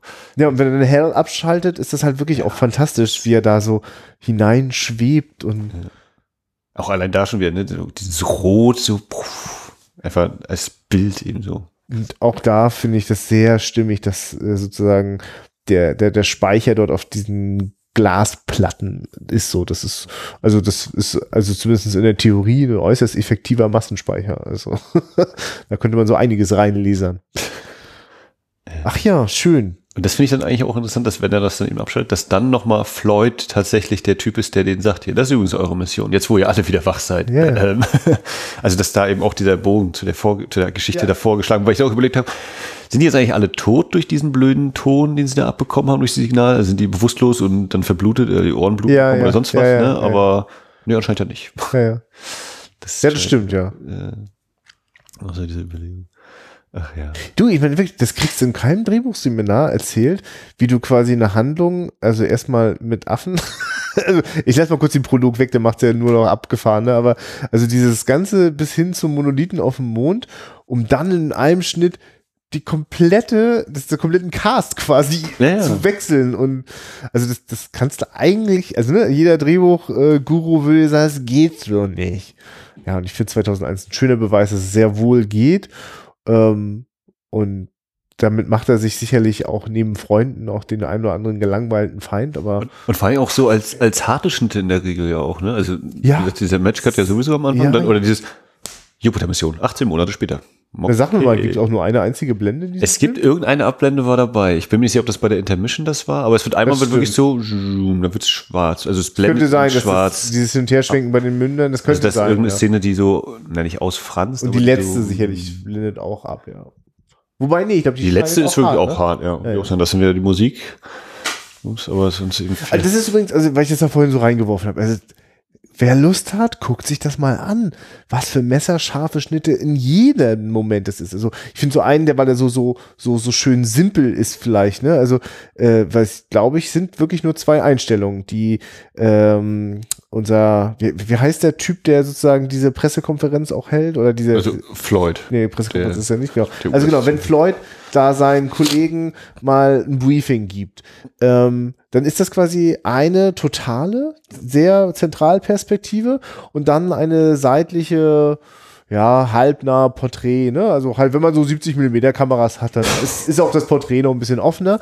Und äh, die Momente, wie das hin und her schneidet, also ich finde, das sind es ist perfekt getimed, weil es ist schon eigentlich sehr irritierend, so durch diese Zentralperspektive totale dann in so eine, so seltsam von der Seite zu schneiden, aber das sind perfekte Momente, in denen das passiert. Also das, Ich weiß, also deshalb frage ich mich zum Beispiel auch nicht ja. so, am stärksten war es bei der einen Cockpit-Perspektive, wo man die beiden äh, Piloten sieht, die ja. so leicht gekrümmt sind eben durch die ja, Linse. Ja. Dann wie wirkt das wohl jetzt auf tatsächlich so einer gekrümmten Leinwand und im 70 ah, ja, okay. Format? Ja, das, okay. das, das, das kann man so ganz leicht auf. Und eben auch ja dieser Raum, ne, der eben so ein bisschen länglicher wirkt, also mehr so wie ein Rechteck, das noch in die Tiefe geht. Und da hast du ja auch so dieses weiß strahlende Wände, ne? Es sind nicht einfach so Wände, wo es sondern die strahlen von selbst auch irgendwie. Also es ist schon, ich muss sagen, ich wirklich, ich noch in jedem Science-Fiction-Film habe ich Momente in Sets gehabt, wo ich denke, ach, das ist auch ein bisschen süß so, ne, wie man sich jetzt halt das so hinbastelt. Die gibt's echt in 2000. Also lüge ich gerade, lasse ich irgendwas weg, wo ich dachte, na ja. Also die Raumanzüge, da muss ich manchmal ein bisschen schmunzeln. Irgendwie wirken die, irgendwie ein bisschen zu blechern oder so. Ja. Wie so, wie so, ja, okay, zum Tauchen wird es vielleicht reichen, aber jetzt so ja. Andererseits ja. auch wieder geil, ne, mit dem Armpad da, dass du da so eintippen kannst, hier, deine ja. Funktion und so Dinger. Okay. Ja, nee, also ich, das, da, da, da, da ist denen schon ein ganz schön guter Wurf gelungen. Ja, du, ich hab, ich hab fertig. Nee, nee. ja, ich weiß auch nicht. Doch, kann man, äh, bei den anderen Podcasts war dann auch die Frage, na, würd, wem würdest du den Film empfehlen? Würdest du den Film empfehlen? Also ich würde zum Beispiel völlig uneingeschränkt sagen, ja, angucken sollte man sich den auf jeden Fall mal. Wichtig ist vielleicht eben auch so ein bisschen in Stimmung zu sein oder sich darauf einlassen Lust, zu können. Ja, also darf schon Lust haben. Und ich glaube, wer jetzt zu uns zum Beispiel jetzt bis hierher zugehört hat, hat, glaube ich, auch jetzt eine Idee davon, worum es geht. Also im Sinne von, worauf es ankommt, sich jetzt darauf einzulassen.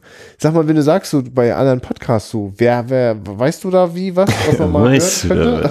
Also es gibt äh, bei den Kollegen von Second Unit gibt es einen Podcast, noch so ziemlich aus der Anfangsphase. Das ist Folge irgendwas in den 30ern, glaube ich. Okay.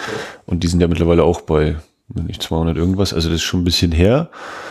Ähm, dann noch nicht ganz fertig, aber auch noch relativ aktuell. Ich glaube, aus dem Oktober an November irgendwie ist die Folge vom Film Sprache Podcast.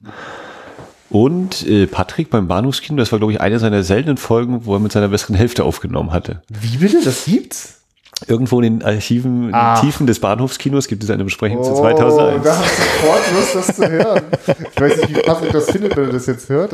Schweige denn seine Lebenspartnerin. Es ist öffentlich. Ist, äh, ja, ja, ja, das wusste ich nicht. Du wusstest nicht, dass es das gibt. Ja, ich habe mich einmal irgendwann durchs, ich behaupte, durchs ganze Archiv gehört. Nicht Ob ich alles noch auf dem Schirm habe, aber da schlummert auch noch irgendwo was. Da kann man auch noch ein paar Worte dazu finden, ja. Ja, das, ich, ich glaube, wir gucken mal, das, das, das können wir ja, glaube ich, äh, in die Beschreibung, können wir das mal so durchverlinken, was wir da jetzt hier so am Podcast gerade genannt haben. Da verlinken wir euch mal die 2001 Folgen. Ähm, wenn ihr alle 2001 Folgen zu alle, 2001.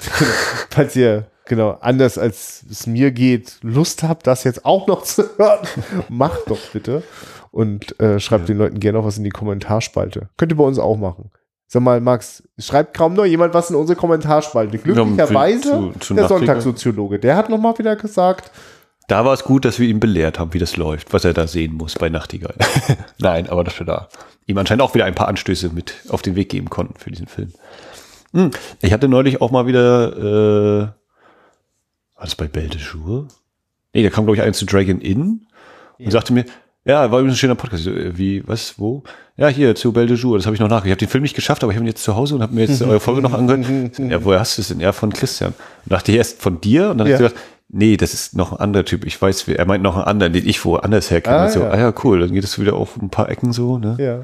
Ja, sehr schön. Also es freut mich auch sehr, dass das durch die Schatzkiste mittlerweile sehr eng ver verzahnt ist, weil für mich also es braucht ja schon auch die gute Gelegenheit, den Film zu gucken, damit man ihn dann besprechen kann. Und das kann das kann es ja nicht sein, dass wir immer nur in den Wohnzimmern hängen und auf kleinen Glotzen große Filme gucken. Also ähm, gerade gerade auch bei diesem Film wieder hier. Das ja. ich hier auch wieder gemerkt. Also mir sind auch dieser der eine Laufstreifen, der ist mir äh, zu Hause hier nicht aufgefallen. Okay. Also ganz leicht sich mal beim bei der Jupiter-Mission durchzieht. Bei ein, zwei Einstellungen. Ja, was wird hier was? Du, ähm, jetzt, ich habe ja dieses ominöse angedeutet. Äh, ich kann jetzt sogar noch eine Dieser ominöse Blick in die Zukunft. Ja, ja, genau. Ich, ich genau, die vielleicht mal ein bisschen deutlicher machen. Also mir schwebt vor eine Sonderfolge zu, wenn das Kino von unserer Zukunft träumt. Da gibt's ja so einige schöne Beispiele, gerade von Filmen, die in einer Zeit spielen, äh, die wir schon längst erreicht haben. Ähm, und mal gucken, äh, es wäre ja passend, wenn man das so eine Sondersendung an einem Ort aufnimmt, wo es auch ganz schön zukunftsmäßig ist. Könnte ja sein, dass da irgendwie eine Gelegenheit ist zwischen den Jahren sozusagen, wenn wieder Chaos Communication Kongress diesmal in Leipzig ist. Aber ich, man weiß es einfach noch nicht so genau. Ich meine das sehr ernst. Ich habe das noch nicht final geklärt. Jedenfalls wird es aber ja in jedem Fall Ende Januar 2018 ja auch wieder eine wunderschöne neue, ganz reguläre Wiederaufführungsfolge geben. Können wir da jetzt schon spekulieren, was das ist, weil die Schatzkiste uns was Schönes vorgibt? Also in der Schatzkiste ist Spiel mir das Lied vom Tod geplant. Ja, da können wir ja nochmal einen Film besprochen. Auch da? Den alle schon besprochen haben. Wobei, da weiß ich gar nicht, ob den alle besprochen haben tatsächlich. Ja? Äh, nichtsdestotrotz, also da steht tatsächlich immer noch die finale Bestätigung aus. Ach so, okay, ja, dann, dann können wir das ja noch ein bisschen ominös Also das, halten. das wäre echt, echt äh, Weil- ungünstig, weil der, der, der Plan quasi eigentlich schon steht. Naja, Ja, aber da gehe ich auf jeden Fall hin, weil der gehört schon auch, also das, das sind ja alles meine, meine kleinen Lieblinge, die mir mal klar gemacht haben als Jugendlicher, da geht im Kino so einiges. Und für die konkret Anteaser-Freunde, ab dem Dienstag, der 16. Januar, im Metropol diesmal, ausnahmsweise, weil sich das terminlich nicht anders hat unterbringen lassen. Und am Sonntag, den 20. oder 21. Januar ist das dann, oder 16, 17, 18, 19, 21. Januar, Sonntag, Nachmittag als deutsche Fassung einmal. Und das sind die beiden Chancen, mehr gibt's nicht. Ja, wundervoll. Das äh, müssen wir dann gleich mal äh, gucken, ja. Das alles bringt euch das Lichtspieltheater wundervoll, Träger des Programm, DEFA-Programmkinopreises Yeah. 2017. Das ist schön, ja. Das hat mich sehr gefreut, dass ihr dafür ausgezeichnet werdet, dass ihr nicht nur aktuellen Kram zeigt, sondern euch ganz schön Mühe gebt, dass Kinogeschichte da stattfindet. Und gut, dass es auch so viele andere gibt, die das auch so wichtig finden wie wir. Zum Beispiel in der Uni Rostock die Medienabteilung. Dort hat man ja maßgeblich dazu beigetragen, dass es so eine schöne DEFA-Reihe bei euch gab. Genau, und wird auch, glaube ich, im April ist schon wieder was geplant. Ich weiß nicht, ob das ausschließlich DEFA sein wird. Ja. Da geht es, glaube ich, mehr tatsächlich eben um 68. Was für mich wieder ein paar Planungsschwierigkeiten bedeutet. Das Jahr wollte ich eigentlich auch noch ein bisschen in Deutschland abgrasen, aber Ja. naja, es kann ja nicht genug geben. Das ist aber mal gar nicht einfach mit den ganzen Luxusprobleme wieder hier. Beteiligten die gute Kooperation hinzubekommen. Ich wünsche euch da viel Erfolg und mal gucken, was wir da noch wieder so am Rande dazu beitragen können. Ähm, irgendwann muss ich mal von meiner heimlichen äh, kleinen Geheimprojektidee erzählen, aber die, die, die ist noch geheimer als dieses Science-Fiction-Sonderprogramm dieses Jahres. Genau. Aber ich, hab, ich hatte auf jeden Fall große Lust. Also es gibt äh, dann einen Filmemacher, der, der mich sehr beeindruckt und äh, da würde ich gerne mal eine Retrospektive äh, organisieren. Aber ich würde die dann wirklich ernst meinen. Also nicht nur so mal zum Spaß, sondern so mal so richtig so. Für ganz viele und in ganz groß. Aber gerne in Rostock. Wollen mal gucken, weil gute Filme gibt's ja ständig auch neue. Wir finden schon eine schöne Gelegenheit. So, Ja, Dann. äh, ja. Also, ne, ich finde, es lohnt sich auf jeden Fall auch nächstes Mal wieder einzuschalten. Wer weiß, was aus all diesen aufregenden Plänen geworden ist. Und äh, so sage ich, auf Wiederhören. Ja, dann das nächste Mal gibt's dann eine Mundharmonika. Ach nee, nach der Sonderfolge. Naja, Ah, auf Wiederhören. ich dachte, du setzt jetzt noch an und summst die Melodie.